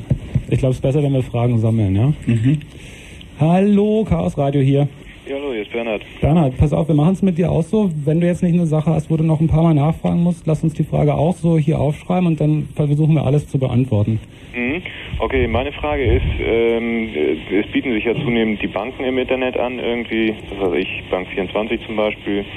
Ähm, wie sicher ist das Ganze mit diesem TAN und PIN und äh, oder vielleicht ein Scrambler zwischen Modem und äh, Computer oder so? Hm. Also diese Frage Internetbanking haben wir auch groß auf dem Zettel. Ähm, wie sicher sowas ist, ähm, ja, werden wir auf alle Fälle beantworten, ne? Mhm. Ja. Okay. Andere Frage, könnt ihr mich auf die Liste für die Seabase setzen? Ach so, ja genau, wunderbar. Da musst du kurz dranbleiben, ich brauche deinen ganzen Namen dann, ja? Alles klar. Bleib einmal bereit. Jo. Ähm, genau, für die Seabase haben wir nämlich auch noch Karten am nächsten Dienstag. Wer da hin will, muss das immer dazu sagen. Ich bin völlig im Stress hier. Hallo, wer ist da? Ja, Sebastian ist hier. Sebastian. Ich habe eine ganz kurze Frage bloß. Kam nicht so raus beim Gespräch. Ein Proxy kann man doch auch einfach ausschalten, ne? Ja. unter Netscape, das ist in den Einstellungen. Ja. Und dann hat man es doch eigentlich umgangen. Ja, aber dann hast du wieder das Problem, dass es unter Umständen alles sehr langsam ist, weil so ein Proxy kann schon wirklich eine bedeutende Ja, ja. Beschleunigung bedeuten. Ich meine, wenn du Wert drauf legst, dass du Ja, also du kannst das grundsätzlich ausschalten, dann stellst du sicher, dass du äh, immer direkt den Weg machst. Das Problem ist, dass du allerdings, ähm, also bei Proxys hast du manchmal noch den Vorteil, dass du auch Informationen von einer Website bekommst, die gerade unten ist, weil da halt noch die Daten im Cache liegen. Also man, man sollte so ein bisschen hin und her schalten. Das geht bei Netscape leider nicht so einfach. Es wäre eigentlich ganz schön, dass man auch mit mehreren Proxys arbeiten kann und so.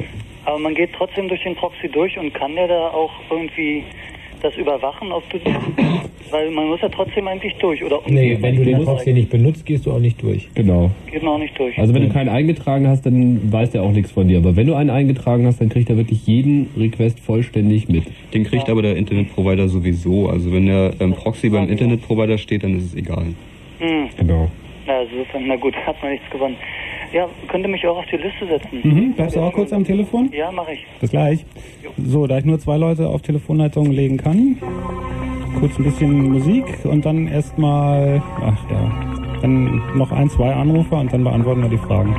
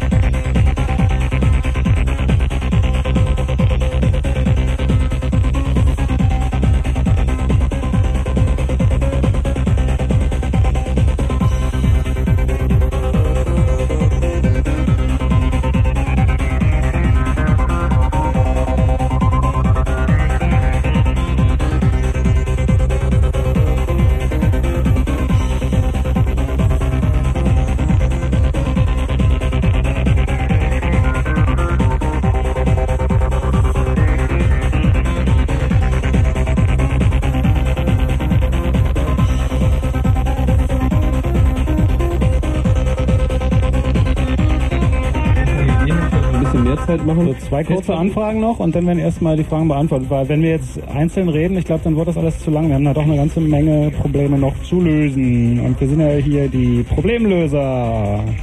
Hallo, wer ist denn da? Äh, hier ist Georg. Georg, hallo. Hi. Ich habe kurz eine eigentlich recht einfache Frage. Und zwar, wir verschicken in der Firma halt über übers Internet mit dem Programm Eudora E-Mails, wo wir dann als Attachments dann äh, kleine Softwarepakete ranbatschen halt. Ne? Windows oder Mac? Oder Ähm, beides? mit äh, Macintosh. Mhm. Und jetzt ist, äh, interessiert mich mal, ähm, was passiert mit, ähm, also ich weiß, das kreist ja irgendwie im Internet rum, vorne steht eine, eine Autonummer dran und äh, dann äh, greift sich das derjenige, der das kriegen soll. Ähm, was passiert mit diesen, äh, also wir verschicken halt ähm, Mhm. kleine Datenmengen halt. Können diese Datenmengen von jemand anders auch äh, genutzt werden oder so? Ja, Oder also kann der sich die je- jedem- oder wegziehen? Ähm, Also eine Mail mit einem Attachment ist eine Mail, die aus verschiedenen Teilen besteht. Das kann halt auch eine Datei sein oder auch ein Bild. Ja. Äh, zunächst einmal ist es grundsätzlich für alle Mails so, die du übers Internet schickst, wenn sie nicht mit PGP oder anderen Verfahren explizit verschlüsselt wurden, kann jeder, der sie weiterleitet, und das sind unter Umständen sehr, sehr, sehr viele, im Prinzip mitlesen. Wenn also jemand gezielt an deiner Internetleitung sitzt, das ist natürlich schon etwas schwieriger, so dann könnte er also auch konsequent alles überwachen. Was überhaupt erstmal das Internet betritt. Wenn ihr das in der Firma untereinander macht, ist das was anderes. Nee, nee, wir schicken das nach, äh, ins Ausland, weiß ich was, nach Singapur, nach England. Genau, also das ist alles überwachbar. Ihr solltet euch also keine, keine Kreditkarten schicken, keine, keine Kreditkartennummern, keine geschäftsinternen Dinge. Da solltet ihr wirklich sehr vorsichtig sein und lieber darüber nachdenken, so ein Verschlüsselungssystem einzuführen. Die ähm, Sache mit den Attachments läuft so, ähm, äh, Eudora kann äh, erkennen, dass es sich dabei um eine Datei handelt und legt die auf der Festplatte als Datei ab. Ja, beim Ähm, Provider. Nein, nein, bei, also in dem Moment beim Provider auch. Das gehört, ist zunächst einmal ein Bestandteil der Mail, wie, wie der Text, den du liest, auch. Ja. Und wenn es bei dir ankommt, dann schaut sich Eudora das an. Aha, das besteht aus verschiedenen Teilen, zeigt dir den Text an und äh, diese Attachments, diese Dateien werden als solche auf der Festplatte abgelegt. Wenn es sich dabei um Programme handelt, startet Eudora die allerdings nicht automatisch. Ähm, kann natürlich jetzt auch wieder kommen mit irgendwie Fehlern in Eudora und so, dass es irgendwann mal einen Weg gibt, wie diese Programme automatisch äh, gestartet werden können. Eine andere Frage, die wir vorhin hatten, ging nämlich genau in die gleiche Richtung. Mail-Virus.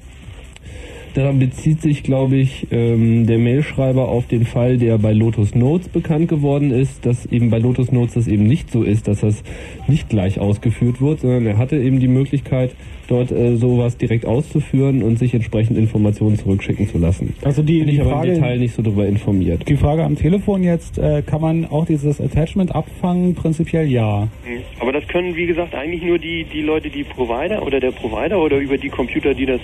Genau, aber das sind halt viele, weil jeder, der am Internet teilnimmt, äh, leitet unter Umständen, also natürlich der normale Privatanwender nicht so, aber jede größere Firma und umso größer sie wird, umso eher leitet das weiter. Teilweise werden ganze Bereiche des Internets, also wirklich weltumspannende Bereiche von einer einzelnen Firma betrieben, IBM und Microsoft mittlerweile natürlich auch, sodass auch dort Datenpakete äh, sehr lange und teilweise eben auch fast ausschließlich sich nur in dem Bereich dieses einen Anbieters bewegen. Das ist ein ähnlicher. kriminellen Hintergrund, äh, weiß ich was, äh, bestreben haben, dann können die sagen, wir schaufeln uns auch mal die Daten schnell auf unsere Platten. Genau, genau so. Die bei uns durchgehen, die ziehen wir uns schnell mal ab. Und dann Genau. gucken wir mal, ob da was brauchbares bei war. Wobei man in der Praxis natürlich, also außer ihr fallt jetzt auf durch ähm, zum Beispiel viele Attachments, die bei euch rausgehen über den Account und die, weiß ich nicht, wo man sich denkt, was verschicken die denn da immer, wenn die Mails jede, jedes Mal ein Megabyte groß sind, dann ähm, in der Praxis ist das natürlich ein ziemlicher Aufwand. Also man muss schon aufwand. Mails abzufangen äh, von Providern ist eigentlich relativ Naja. blödsinnig. Aber es, gibt, es gibt natürlich Organisationen wie zum Beispiel die NSA in den USA, also National, äh, National Security Agency, die so grundsätzlich für Überwachung, Abhören zuständig ist. Die hat äh, sehr große Rechner im Internet und ist auch sehr nah an großen Netzwerkbetreibern dran. In den USA ist das ja sowieso alles etwas offener. Ähm, dass also davon ausgegangen werden kann, dass viele Informationen, die heute über das Internet gehen, beileibe nicht alle, aber eben schon sehr viele, von automatischen Programmen untersucht werden und auf Schlüsselwörter abgetastet werden, genauso wie das äh, jahrzehntelang im Telefonnetz auch stattgefunden hat. Also wir erleben jetzt auf dem Internet exakt dasselbe wie auf dem Telefonnetz, nur dass die Dimensionen halt ganz andere sind. Kannst du mir nur kurz sagen, oder kann mir einer von euch kurz sagen, wie man solche Programme nennt, die, die jetzt äh, Attachments und, und, also letztendlich ist für uns wichtiger, dass die Attachments halt, die, die Dateien, die wir verschicken, dass die eben nicht äh, irgendjemand benutzt, der dafür nicht bezahlt hat halt. Ne? Wie wie gesagt, das Attachment ist Be- Bestandteil deiner Mail, wie der Text auch. Das heißt, wenn du die Mail über das Internet verschickst mit einem Attachment, dann kann das Attachment genauso vollständig abgefangen und abgespeichert und untersucht werden wie der Text, den du Die liest. Frage war jetzt aber, wie schützt man sich davor? Diese Programme, die irgendwas verschlüsseln halt. Genau. Das war die Frage. Da gibt es ein Programm, das halt wirklich gut ist. Das ist PGP. Das hatten wir vorhin schon mal erwähnt. PGP, Pretty Good Privacy.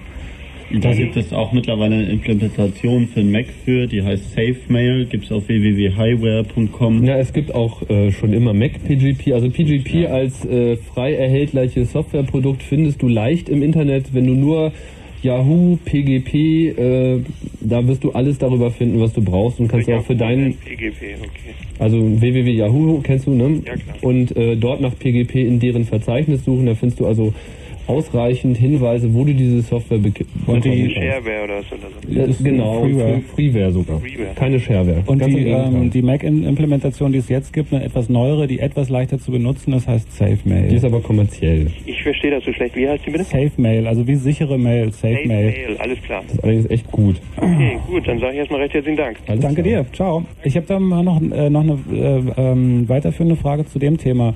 Wenn ich äh, ein Attachment als äh, entpackende Datei verschlüssel auf dem Mac jetzt und die mit einem Passwort schütze, ja, also ich kann Ja. ja so mit, weiß ich nicht, Stuffit oder so ein Kram, kann ich ja Passwortabfrage machen. Also für Stuffit gibt es zum Beispiel ein Programm, was dieses Passwort wieder raushobelt auf dem Netz. okay, nehmen wir an, es gäbe eins, für das es nicht gibt. Also ich Dann schreibt es einer. Ja, hängt- hängt von dem- die ja. Frage, nee, die Frage, die ich stelle, wenn ich das als Attachment schicke, ist es doch auch relativ sicher, oder? Also ist, ist einfach nochmal eine zusätzliche Sicherheit. Nicht, nicht sehr sicher, würde ich sagen. Weil zunächst einmal ist so ein Stuffit Archive auch sehr einfach als solches zu erkennen.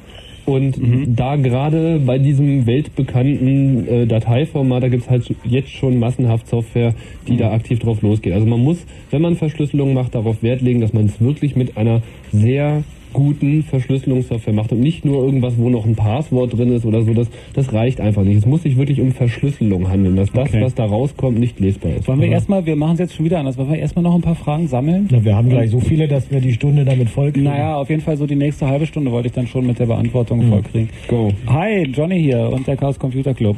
Hallo Johnny, hier ist Jens. Äh, Jens. Ich habe keine konkrete Frage, würde aber sehr gern zur Webcrash-Party. Kannst du mich dafür... Kann ich machen. Bleibst du kurz dran? Okay, mache ich. Ähm, ich stelle dich raus und da schreiben wir dann deinen Namen auf, ja? Okay, danke. Viel Spaß, ciao. Ähm, das können wir jetzt so auch machen, klar. Hi, Chaos Radio. Das ist Cornette, hallo. Hi, Cornette. Äh, ich äh, stolpere immer mal über diesen DNS-Entry. Ich würde eigentlich gerne mal wissen, was das bedeutet. Also, dass man da nicht reinkommt und manchmal kommt man auch auf Also du Seite. arbeitest mit Netscape und kriegst entsprechende Fehlermeldung, dass der DNS-Entry nicht gefunden wurde, richtig? Ja. Ähm, DNS steht für Domain Name System und das ist äh, die Technologie, die im Internet verwendet wird, um diese Namen, die man immer eintippt, www irgendwas, in, in die tatsächlichen Adressen des Internets, den sogenannten Internet- oder IP-Adressen, umzusetzen. Das sind diese Zahlen mit den Punkten dazwischen. Ja, weiß. Weil, weil der Name alleine reicht dem Netz nicht aus, um den Weg zu finden. Deswegen fragt man ein sogenanntes DNS, ein DNS-Server, gib mir die Adresse für diesen Namen und wenn dieser Server, wenn dieses Programm nicht in der Lage ist, diese Adresse zu finden, dann gibt es diese Fehlermeldung. Das ist sehr, eine sehr technische Fehlermeldung. Da merkt man auch noch, wie groß die Kluft zwischen Programmierern und Anwendern ist. Äh, in der Regel bedeutet das dass es entweder von dir falsch eingetippt wurde, dass es also diesen Namen wirklich nicht gibt, oder dass er eben derzeit nicht gefunden werden kann, weil das nicht richtig konfiguriert ist, das nicht richtig funktioniert oder jemand was falsch gemacht hat oder weil der Rechner gerade unten ist oder jemand die Datenbank gelöscht hat oder was auch immer. Also darüber brauchst du dich gar nicht groß aufzuregen, das bedeutet nur, dass du da jetzt gerade nicht rankommst. Hm. Na, ich habe halt was gemerkt, manchmal ging es und manchmal ging es nicht. No? Vielen Dank. Genau, bitte. Bitte. Tschüss. Ciao. Siehst du, so Fragen mag ich. Konkrete Fragen, konkrete Antworten. Okay, wir lassen, äh, wir beantworten jetzt gleich erstmal diese Fragen. Ihr werdet in der ähm, letzten halben Stunde noch Zeit haben, euch auf die Gästeliste setzen zu lassen. Die ist übrigens irgendwann voll. Wenn ihr nur für die Gästeliste anruft, ähm, dann ruft jetzt, während wir die Fragen beantworten, weiter an und ich werde gucken, dass ähm, das draußen dann gemacht wird, damit wir irgendwie hier ein bisschen Luft kriegen, okay? Zum Fragen stellen, also nicht anrufen, sondern nur für die Gästeliste, die ist irgendwann voll. Ich sag's dann durch, wenn sie voll ist.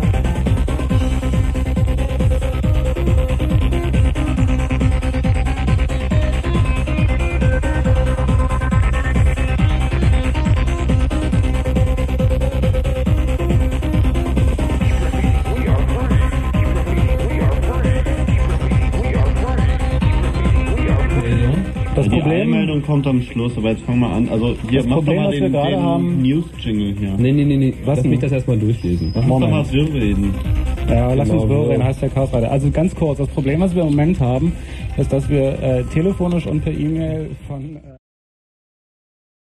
werden die. Mails beantworten, beziehungsweise der Chaos Computer Club wird dies tun.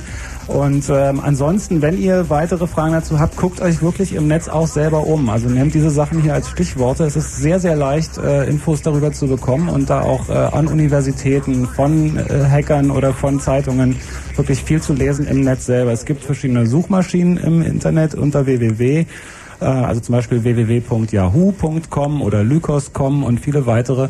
Und da reicht eine Stichworteingabe und man hat mehrere Tage zu tun. Aber wir versuchen natürlich trotzdem viele Fragen hier zu beantworten. Und jetzt News oder was? Äh, ja. Nein, nein, lass uns erst noch mal ein. Willst du noch sammeln? Ja, gut, dann, nee, wir sammeln ja nicht Sammeln zuerst jetzt mal erstmal. zu Ende und dann. Ja, aber jetzt machen wir gerade eh diese wir? Gästelistenaktion. Ich dachte, wir beantworten jetzt. Ja, dann beantworten wir. Dann haben wir die Sache mit den Cookies. Die war da auf dem Tisch. Genau. Ja, also die Cookies sind ähm, ein bisschen viel gehypt worden in letzter Zeit. Im Prinzip handelt es sich dabei um nichts wirklich doll Gefährliches. Ähm, wenn man sich zu einem Webserver connectet, hinterlässt man sowieso eine IP-Adresse und meistens genügend ähm, Daten, damit man erkennen kann, ähm, wer, also wenn zehn Seiten abgerufen wurden, die einem User zuzuordnen, ohne zu wissen, welcher User das ist. Also ähm, man kann sozusagen Gruppen bilden von Abrufen und die einem bestimmten User zuordnen. Und ähm, was die Cookies machen, ist im Prinzip nichts anderes, nur dass es auf einer technisch einfacheren Basis passiert. Man kann mit Cookies weder den Inhalt der Festplatte auslesen, noch irgendwelche privaten Daten eines Users ähm, ins Netz schicken. Man kann damit auch nicht ähm, feststellen, ähm, wie sich der User durchs Netz klickt, sondern lediglich, wie er lokal einen Server benutzt. Und das könnte man auch ohne Cookies. Und das kann, muss auch nicht immer nur schlecht sein. Also das ist mitunter auch praktisch. Das, ist der Einkaufswagen im, Ja. im Web. Ähm, es gibt ähm, zu dem zum Thema Cookies ist es trotzdem sehr spannend und witzig teilweise, wenn man sich dieses Cookie-File mal anguckt. Auf dem Mac ist es sehr einfach, da liegt es im Netscape-Verzeichnis, heißt dann auch, glaube ich, co- cookie.txt oder sowas. Im, im Cache-Verzeichnis. Im ja. Cache-Verzeichnis Ja, ja. oder, nee, ich glaube im, äh, nee, im Preferences-Verzeichnis unter Netscape. Wie auch immer. Wie auch immer, also man findet das unter Windows, liegt es wahrscheinlich im 500. Unterverzeichnis mit Namen XLQ oder keine Ahnung, ich weiß es Genau. nicht. Da heißt es dann Rissendinkum.dl.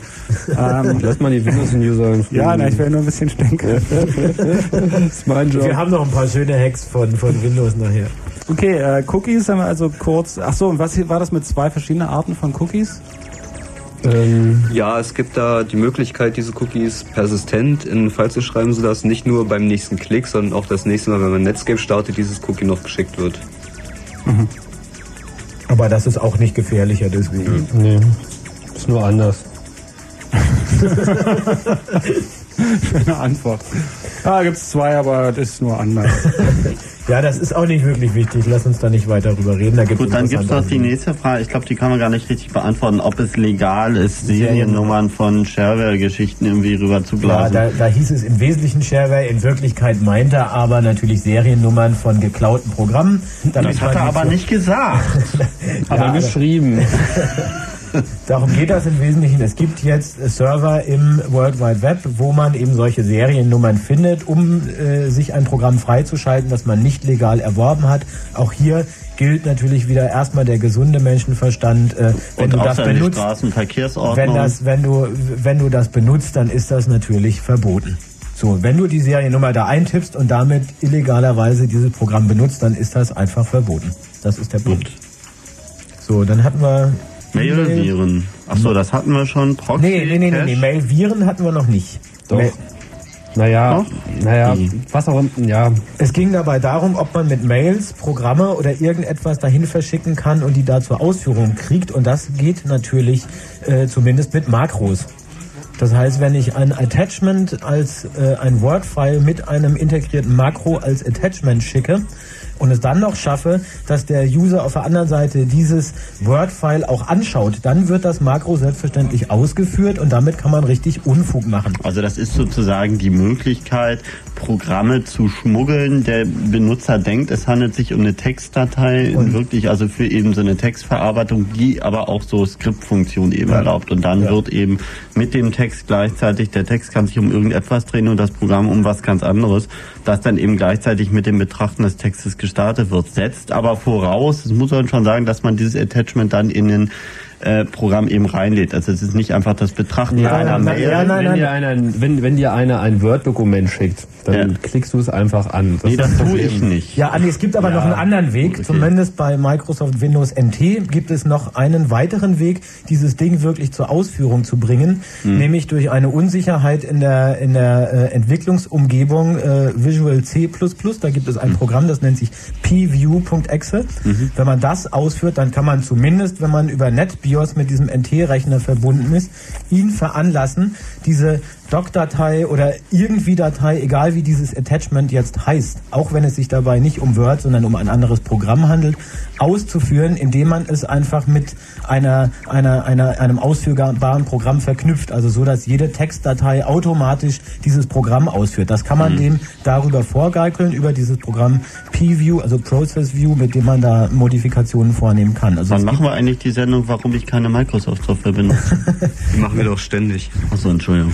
Gut, dann war die Ähm, nächste Frage. Bei den Attachments muss man natürlich, äh, um f- vielleicht noch kurz einen Satz dazu zu sagen, muss man darauf achten, dass wenn man Programme geschickt kriegt, ähm, also wenn dahinter Exe steht oder bei ähm, Mac dann irgendwie ersichtlich ist, dass es nicht eine Textdatei ist oder so, wenn man die ausführt, hat man natürlich ein Problem eventuell, besonders wenn das von jemandem kommt, den man nicht kennt. Oft gibt es zum Beispiel in Newsgroups gibt es dann irgendwie so ganz tolle Angebote oder Leute sagen, wir machen eine Umfrage oder irgendwie sowas und äh, darauf zu antworten bedeutet, man gibt, man zeigt Interesse an, einer, an einem bestimmten Thema und eventuell wird man dann entweder mit ähm, Werbemail bombardiert oder da sind dann irgendwelche Attachments dran. Wer die ausführt, der muss vorsichtig sein. Gut. Nächste. Fragekomplex war zum Telekommunikationsgesetz. Und da wird es jetzt ein bisschen verworren.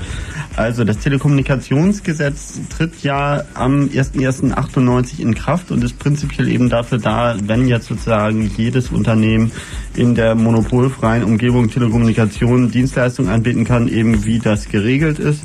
Und da gibt es etliche problematische Geschichten, die aber ineinander verschachtelt sind. Also das Telekommunikationsgesetz selbst zum Beispiel hat einen Riesenhammer im Paragraphen 90, der eben besagt, dass die sogenannte Regulierungsbehörde, das ist also der Nachfolger des jetzigen Bundespostministeriums, Regulierungsbehörde heißt das dann für alle, also für Mannesmann, für Webercom, für irgendwie Telekom und so fort, ähm, die darf also im Auftrag der Geheimdienste, der Bedarfsträger, wie es so schön heißt, der Polizei und so fort, muss die einen Zugriff auf alle Kundendateien haben, derjenigen, die Telekommunikationsdienstleistungen für andere erbringen. Also zum Beispiel auch Internet-Service-Provider, Telefongesellschaften, genauso wie Mobilfunkanbieter und so fort.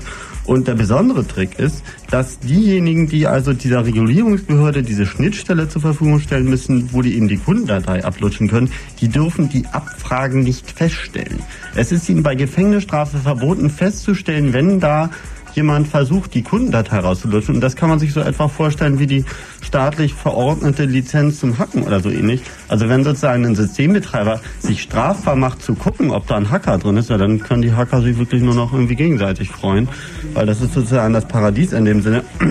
Und ähm, aber ich glaube, das also gut, das ist also einer der Paragraphen. Eine andere Geschichte ist die, dass im Rahmen dieser neuen Gesetzgebung gibt es dann noch das IUKDG, das Informationskommunikationsdienstegesetz, das also vom Bundesforschungsministerium, vom Minister rückwärts ähm, Zukunftsminister rückwärts da verabschiedet wird und das wiederum impliziert mit einem Umweg über das TKG die sogenannte TDSV, die Telekommunikations-, Informations-, Dienstleistungsunternehmensdatenschutzverordnung, die also, äh, das bedeutet also, dass die Diensteanbieter eben die Telekommunikationsdienstleistungen für andere erbringen, wiederum einer bestimmten Datenschutzgesetzgebung unterließen. Und da stehen zum Beispiel so Sachen drin, wie das in einem Paragraphen 7 Absatz 2 oder irgendwie sowas, dass also, äh, wenn ein Telekommunikationsdienstleistungsanbieter einen Verdacht auf Missbrauch hat, also Missbrauch von Telekommunikationsdienstleistungen, dann darf er nicht nur die Vermittlungsdaten, sondern auch die Inhaltsdaten aufwerten. Also auf gut Deutsch, die Telekom darf Leute abhören ohne richterliche Genehmigung und ohne, dass es jetzt irgendwie äh, die Polizei abhört, sondern die Telekom selbst, wenn sie also den Verdacht hat, dass jemand Telekommunikationsanschlüsse missbraucht. Wobei das noch nicht mal definiert ist, was überhaupt Missbrauch ist. Ähm, gut, dieses Ding ist noch nicht verabschiedet, aber so steht das da erstmal drin. Und damit könnten sie uns also sowieso pauschal, weil wir müssten, brauchen ja mindestens. Aber gut, also ich meine, ich glaube, diese Gesetze sind, ich sehe hier schon die Gesichter. Gut, da steckt noch etwas drin. Es gibt da, glaube ich, nähere Informationen ab und zu hier und da mal auf www.ccc.de slash crd. Ähm, da mache ich ab und zu was zu und ansonsten bin ich wegen diesem Blödsinn morgen zum Beispiel mal wieder in Bonn und versuche das unseren Herrn Volksrepräsentanten Oh, zu Schnittchen und ein. Glas Sekt vielleicht, der Herr Müller Und welch, welches Hotel hätte es denn hier? Hat jemand von euch das Fax von Frank gekriegt? Ja. Ja. Okay, gut. Hat er eine Mail geschickt. Gut, also lassen wir dieses Thema jetzt unter den Tisch fallen. Genau, also diese Termine mehrere, ertrage ich auch nicht Fragen länger. dazu vielleicht auch lieber per Mail, also oder beim Dienstag. Nächste Frage. War Ey, die ganzen Amiga-Leute schreiben, dass die Musik scheiße sind. Ja, dann sollen sie Mods irgendwie. Ihr könnt mich Ja, dann sollen sie Mods schicken. Dann, dann sollen sie auch wirklich Mods schicken, denn wir haben auf unserem äh, Chaos Radio Ja. Webserver auch schon immer den, den CDs äh, wir haben schon immer den Aufruf gehabt für das Chaos Klavier, was wir hier schon mal äh, gestartet haben, was dann irgendwie leidlich wieder äh, entzogen wurde. Und wer wollte Aber- das programmieren und bis wann sollte das fertig sein? Naja, du weißt nicht, wie das ist. Auf jeden Fall, äh, ich habe genau einen Sound bisher bekommen. Und wenn ihr wirklich bessere Musik hören wollt und wenn es wirklich Mods sein sollen, dann ähm, schickt sie mir, dann werde ich sie auch in der nächsten Sendung schon abspielen, aber nicht mit einem Amiga, sondern mit einem anderen Computer. Bessere, Musik. Bessere Musik, bessere Musik gibt's überhaupt nicht. Musik wird von uns ausgewählt. Punkt. Gut, nächste Irgendwann Frage. ist Schluss mit Interaktiv hier. Gut, also ich habe dann hier noch den Microsoft Registration Wizard auf dem Zettel. Genau. Der Und war das ist folgende Geschichte. ein Schnellschuss. Ja, naja, ursprünglich hatte sich Microsoft ja festgestellt, äh, vorgestellt, dass sich alle Leute nicht ans Internet etwa anschließen, sondern ans Microsoft Network. Also an ein von Microsoft aufgebautes Netzwerk, das eben derart funktionieren sollte, dass man mit dem Betriebssystem, in diesem Fall Windows 95, auch gleich automatisch die Zugangssoftware hat. Die haben die Leute übrigens tatsächlich alle. Und in der ursprünglichen amerikanischen Version gab es da noch ein kleines Schmankerl sozusagen, nämlich den Microsoft Registration Wizard. Das war also eine Software, die, wenn man sich erstmalig beim Microsoft-Netzwerk angemeldet hat und registriert hat, nebenbei noch Microsoft den gesamten Festplatteninhalt also sozusagen derart übertragen hat, dass also Microsoft danach wusste, welche Microsoft-Produkte sich alle auf der Festplatte des jeweiligen Kunden, den die also mit Namen, Anschriften und so weiter und so fort hatten, äh, drauf befinden, um dann eben abzugleichen, wie viele Produkte er davon überhaupt legal erworben hatte und für den Rest dann gleich automatisch entweder eine Rechnung oder einen Anwalt loszuschicken. Ähm, und äh, das war also selbst den Amerikanern, und Amerika ist nun schon ein Land, wo es Datenschutz eigentlich nicht gibt, also das war selbst denen etwas zu heftig, dass Microsoft sozusagen den Leuten gleich ganz direkt in die Brieftasche wollte mit diesem Netzwerk und den Umweg über irgendwie die Produktoptions gar nicht mehr machte. So war das. So war das. Dann hatten wir hier noch. Den, Was das? Ich habe hier noch vier Sachen. Ich meine zum Registration Wizard. Ja. Das haben wir alles gesagt. Also da war noch eine Frage. Er sei, äh, meinte hier einer, ich das richtig erinnere, über IP Raw mit seinem Linux-System am Internet und wie kann man das hacken? Ähm, Naja, ich nehme mal an, IP-RAW bezieht sich auf den ISDN-Übertragungsmode. Also in erster Linie ist es halt eine ganz normale IP-Verbindung. Damit ähm, treten ganz normalen Unix-Sicherheitslücken in Kraft. Also da wären ähm, Sendmail-Probleme. Man sollte dafür sorgen, dass entweder gar kein Sendmail läuft oder zumindest die aktuelle Version oder vielleicht auch ein anderes Programm als Sendmail. Dann ähm, sollte man alles das, was man an Netzwerkservices nicht wirklich braucht, abschalten. Das heißt, man sollte NFS abschalten, man sollte FTP. FTP abschalten, wenn man es nicht braucht. Man sollte vor allen Dingen die ähm, R-Sternchen-Services abschalten, R-Shell, R-Copy und so weiter. Und vielleicht sogar Telnet abschalten und dafür SSH installieren. SSH ist sowas wie eine Telnet-Verbindung mit PGP obendrauf. Das heißt, die ist auch verschlüsselt und authentifiziert, ähnlich wie das bei PGP funktioniert, nur dass man halt eine Telnet-Verbindung hat. Bezieht sich natürlich auf die Server auf diesem Gerät und nicht auf die Programme, die man selbst benutzt, um an, auf andere Server Das ist richtig, ja. zuzugreifen. Nur defaultmäßig installiert so ein Linux die meisten Server und die muss man von Hand abschalten. Also man sollte sich etc rc rc.inet2 angucken. Okay, dann hatten wir noch die kurze Anfrage, wie ist denn das? Ich installiere die Testsoftware für einen neuen Provider und schon sind meine ganzen Präferences weg. Naja, das ist, äh, denke ich, ein gängiges Problem. Ähm, jeder Provider spricht natürlich seine Kunden so an, als wäre er das erste Mal überhaupt dabei, äh, Internet auszuprobieren. Und typischerweise wird halt die Software so installiert, dass alles so ist, wie es sein soll. Und äh, da wird also selten berücksichtigt, was schon da ist. Das ist einfach ähm, Problem der Software. Wie schnell sich das lösen wird, ist offen. Manche Systeme haben es einfacher, manche nicht. Alles wird besser. Ja, dann ähm, haben wir hier natürlich noch zwei große Posten. Banken Mhm. und KGB, was nehmen wir denn da zuerst? Ich würde sagen, die KGB. Nehmen wir mal ruhig zuerst. Wollen wir das nicht, wolltet ihr nicht sowieso mal eine Legendensendung machen? Hatten wir die nicht schon? Nein. Nee, hatten wir Nein. nicht. Hatten Wollten wir wir mal. wollten wir? Aber das wird echt zu lang jetzt, glaube ich. Lass uns Ja, vielleicht ja. lieber bei dem... Man sollte vielleicht bei den aktuellen erwähnen, Sachen. kurz erwähnen, was hinter dem KGB-Hack steht. Also, Also im Grunde genommen war es so, eh dass einige, Ja, ja. dass die Hacker-Szene damals aus vielen Leuten, die sich mehr oder weniger kannten, bestand und einige halt eines Tages auf die Idee kamen, man könnte damit auch Kohle machen. Dann haben sie halt über ihren dubiosen Bekanntenkreis dubiose Kontakte aufgebaut genommen zu irgendwelchen Ostberliner Handelsniederlassungen sowjetischer Ministerien, will sagen dem KGB und haben denen eben angeboten, doch irgendwie Informationen aus Computern rauszuhacken und dafür Geld zu bekommen.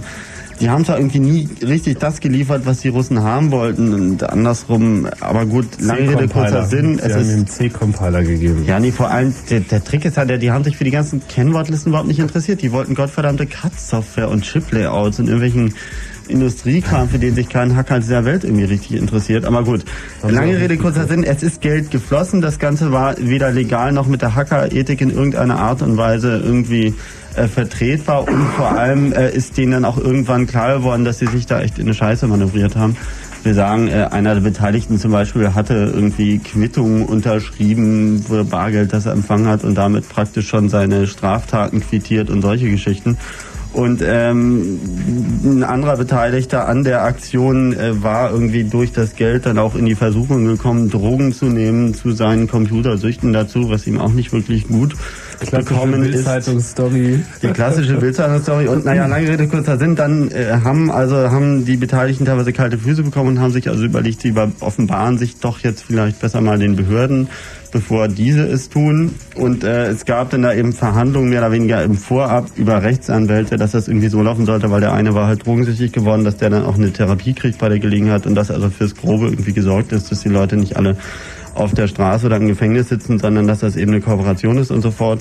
Blöderweise haben allerdings die Behörden ähm, in erster Linie waren die natürlich interessiert in den, in, an den Informationen, aber weniger daran, denen jetzt irgendwie groß entgegenzukommen. Beispielsweise wurde dem kokainsüchtigen äh, Hackbart, dem Karl Koch, eben äh, ein Heroin irgendwie Platz äh, angewiesen. Das nützte ihm allerdings herzlich wenig, da er mittlerweile auf LSD hängen geblieben war und irgendwie einen immensen Kokainverbrauch hatte. Und das hat mit Junkietum eigentlich nicht viel zu tun. Das ist einfach eine ganz andere Geschichte ähm, die aber nicht minder durchgeknallt ist. Und ähm, nun gut, die Legende äh, ist nie richtig geklärt worden. Also wir sagen, dieser Karl Koch hat sich dann eben im Lauf von monatelangen Vernehmungen, die es gab, also sowohl vom Verfassungsschutz als auch Bundeskriminalamt, mussten sich die Beteiligten dann so richtig mit der Lampe und dem guten und dem bösen Onkel in welchen Geschichten stellen. Und das war ein immenser Druck.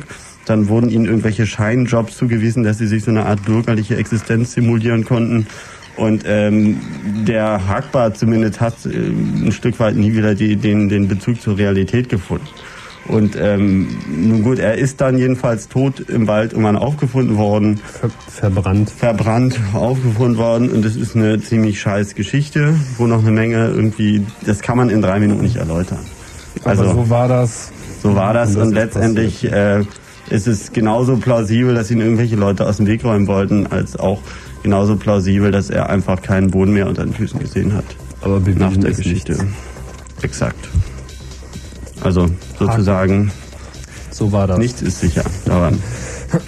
Was ja So war das und es gibt dazu, wen es, wen es interessiert, es gibt dazu eine Dokumentation Warte, beim. CCC erhältlich, die kostet gerade mal 5 Mark, das sind irgendwie 100 Seiten.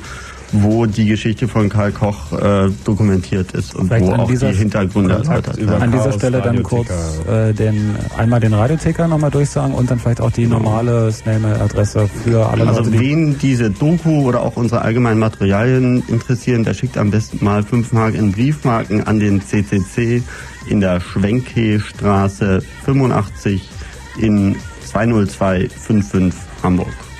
Sagen wir am Ende der Sendung auch nochmal. Und ich werde auch äh, Informationen zu der Karl Koch Dokumentation ähm, schicken mit dem Chaos Radio Ticker. Schickt eine Mail an chaosradio-ticker äh, berlin.ccc.de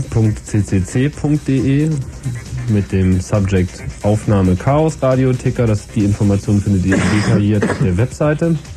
Und dann tragt ihr euch in die Mailingliste ein und bekommt immer nach den Sendungen automatisch die gesammelten Informationen und was wir meinen, was noch von Interesse ist. Auch das, was ihr uns jetzt noch per Mail schickt und was vielleicht auch noch mit dort eingeschlossen werden sollte. Ich mache mal ein Mikro an und habe auch noch ganz kurz was zu sagen. Die Seabase-Gästeliste ist rappelvoll. Da könnt ihr nicht hin. Ich spiele nach dem Fritz Kurzinfo nochmal den, äh, den Trailer zu dieser Aktion am Dienstagabend, die auch äh, euch alle sicher sehr interessieren wird und die auch allen anderen sehr viel Spaß machen wird, kann ich euch versprechen. Ähm, mehr dazu dann am Dienstag und die Leute, die angerufen haben und auf der Gästeliste sind, die sind genau das. Für andere haben wir leider keinen Platz mehr. Karten kann man dafür nicht kaufen und man kann da auch nicht einfach hingehen, weil die Seabase äh, einfach nur eine bestimmte Kapazität hat und wir da einige Sachen planen und dann ist einfach irgendwann voll. Aber ihr könnt dann halt am Radio zuhören und wenn ihr Internetzugang habt, auch da mitmachen und ähm, auch wir planen nicht nur ähm, Internet-Spiele und so, sondern auch See You See Me und so weiter. Ihr könnt uns hier sehen, wir können euch sehen und so weiter. Aber dazu am Dienstag mehr. So, was hat man noch? Ach so, Banken. Wollen wir das nach dem Kurzinfo machen? Wird ein bisschen länger, oder? Ähm, nicht unbedingt, also jetzt haben wir ja noch sechs Minuten. Okay. Die Ja, Frage war, noch- wenn ich das noch richtig sehe, wie ist denn das? Sind die Tanz und die Pins und Internet? Im Genau. Homebanking ist das sicher ein Dauerbrenner. Jein. Also beim Homebanking gibt es prinzipiell immer drei Angriffspunkte. Das eine ist der Computer der Bank, das zweite ist der Übertragungsweg und das dritte ist ähm, der PC des Kunden. So. Nun gibt es verschiedene Möglichkeiten. Es gibt zum Beispiel die Idee, im Übertragungsweg fängt man einfach PIN und TAN ab, simuliert dem Kunden, er habe eine Verbindung mit der Bank aufgebaut, sagt ihm, ja, ja, alles klar, Überweisung entgegengenommen. In Wirklichkeit hat man jetzt sozusagen PIN und TAN ergaunert und kann dann gegenüber dem Bankcomputer wiederum eine Transaktion machen. Das wäre das Simpelste, aber das geht nur, wenn man den Zugriff, den mehr oder weniger entschlüsselten oder unverschlüsselten Zugriff vielmehr auf diesen Datenkanal hat. Ist also eher lästig, weil das mittlerweile alles verschlüsselt gemacht Oder, wird. oder wenn man auf ein Angebot eines äh, äh, Fälschers hereinfällt, wo man Ja. sozusagen auf einer Website auf einmal das Gefühl hat, man hätte es mit seiner Bank zu tun. Das Genau. ist auch, es, ist, es ist auch möglich, dass äh, Internetadressen für kurze Zeit gefälscht werden, sodass, das hatten wir vorhin mit diesem DNS, wenn man eine Anfrage macht, gib mir www.meinebank.de, dass Mhm. sich jemand dort dazwischen hängt und eine andere IP-Adresse übermittelt und dann kommt man genauso, wie man es gewohnt ist, auf eine Seite, die vielleicht genauso aussieht und vielleicht auch sogar genauso funktioniert bis zu einem bestimmten Punkt, bis krude Fehlermeldungen auftauchen. Bloß in dem Moment hat man Tanz und so weiter schon eingegeben und die Abbuchung läuft vielleicht sogar schon längst. Also es gibt da sehr viele Gefahren und die Diskussion ist im Gange. Äh, Und, ja, vielleicht noch kurz zum letzten Punkt zum Angriff auf den PC des Kunden. Also da gab es gestern gerade wohl eine Möglichkeit im Fernsehen gezeigt. Die funktionierte also mit diesem ActiveX, was auf den Microsoft Explorer aufsetzt, wo also man glaubt, man guckt sich eine Website an. Dabei wird eine kleine Modifikation auf seiner Festplatte vorgenommen, nämlich seiner Homebanking-Software wird einfach ein Transaktionssatz hinzugefügt. Das funktioniert also so, dass man da manchmal sein Programm startet und dann macht man hier und da, trägt man Überweisung an und irgendwann schickt man die dann alle gesammelt, gebündelt mit Pins und Tanz eben zur Bank.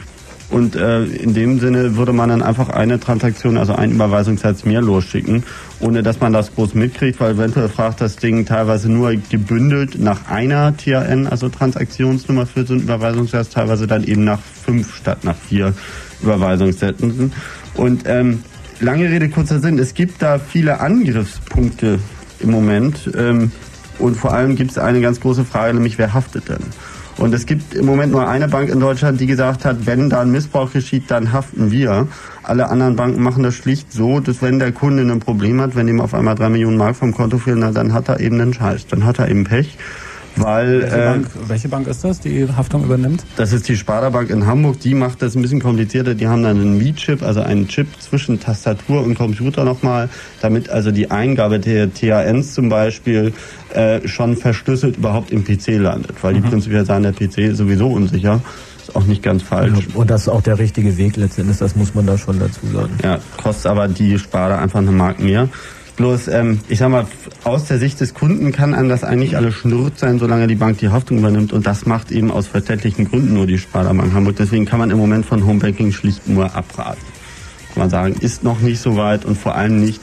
äh, Also man muss ja auch sehen, da werden eine Menge Leute arbeitslos. Also Homebanking ist einfach die klassische Killer-Applikation im Sinne einer Arbeitslosigkeitsapplikation wo eben Filialen wegfallen, wo Leute irgendwie auf die Straße gesetzt werden, weil sie durch Computer ersetzt werden, was da irgendwo auch verständlich ist, aber bitteschön doch nicht auf so eine Art und Weise. Ja, außerdem ist es äh, immer noch, äh, solange sowas nicht völlig gebührenfrei ist, finde ich, ist es eine Frechheit, weil es Ja. ähm, spart immense Kosten für die für die Banken, die eben durch diese Arbeitsplatzzerstörung und äh, dann lassen sie es sich auch noch bezahlen. Ja, und vor allem dann übernehmen sie noch nicht mal das Risiko der Technologie, das sie mit einführen. Also es ist einfach eine Verarschung. Und so sollte man es vorerst betrachten und abheften. Tja, mehr Themen nach dem Fritz Kurzinfo.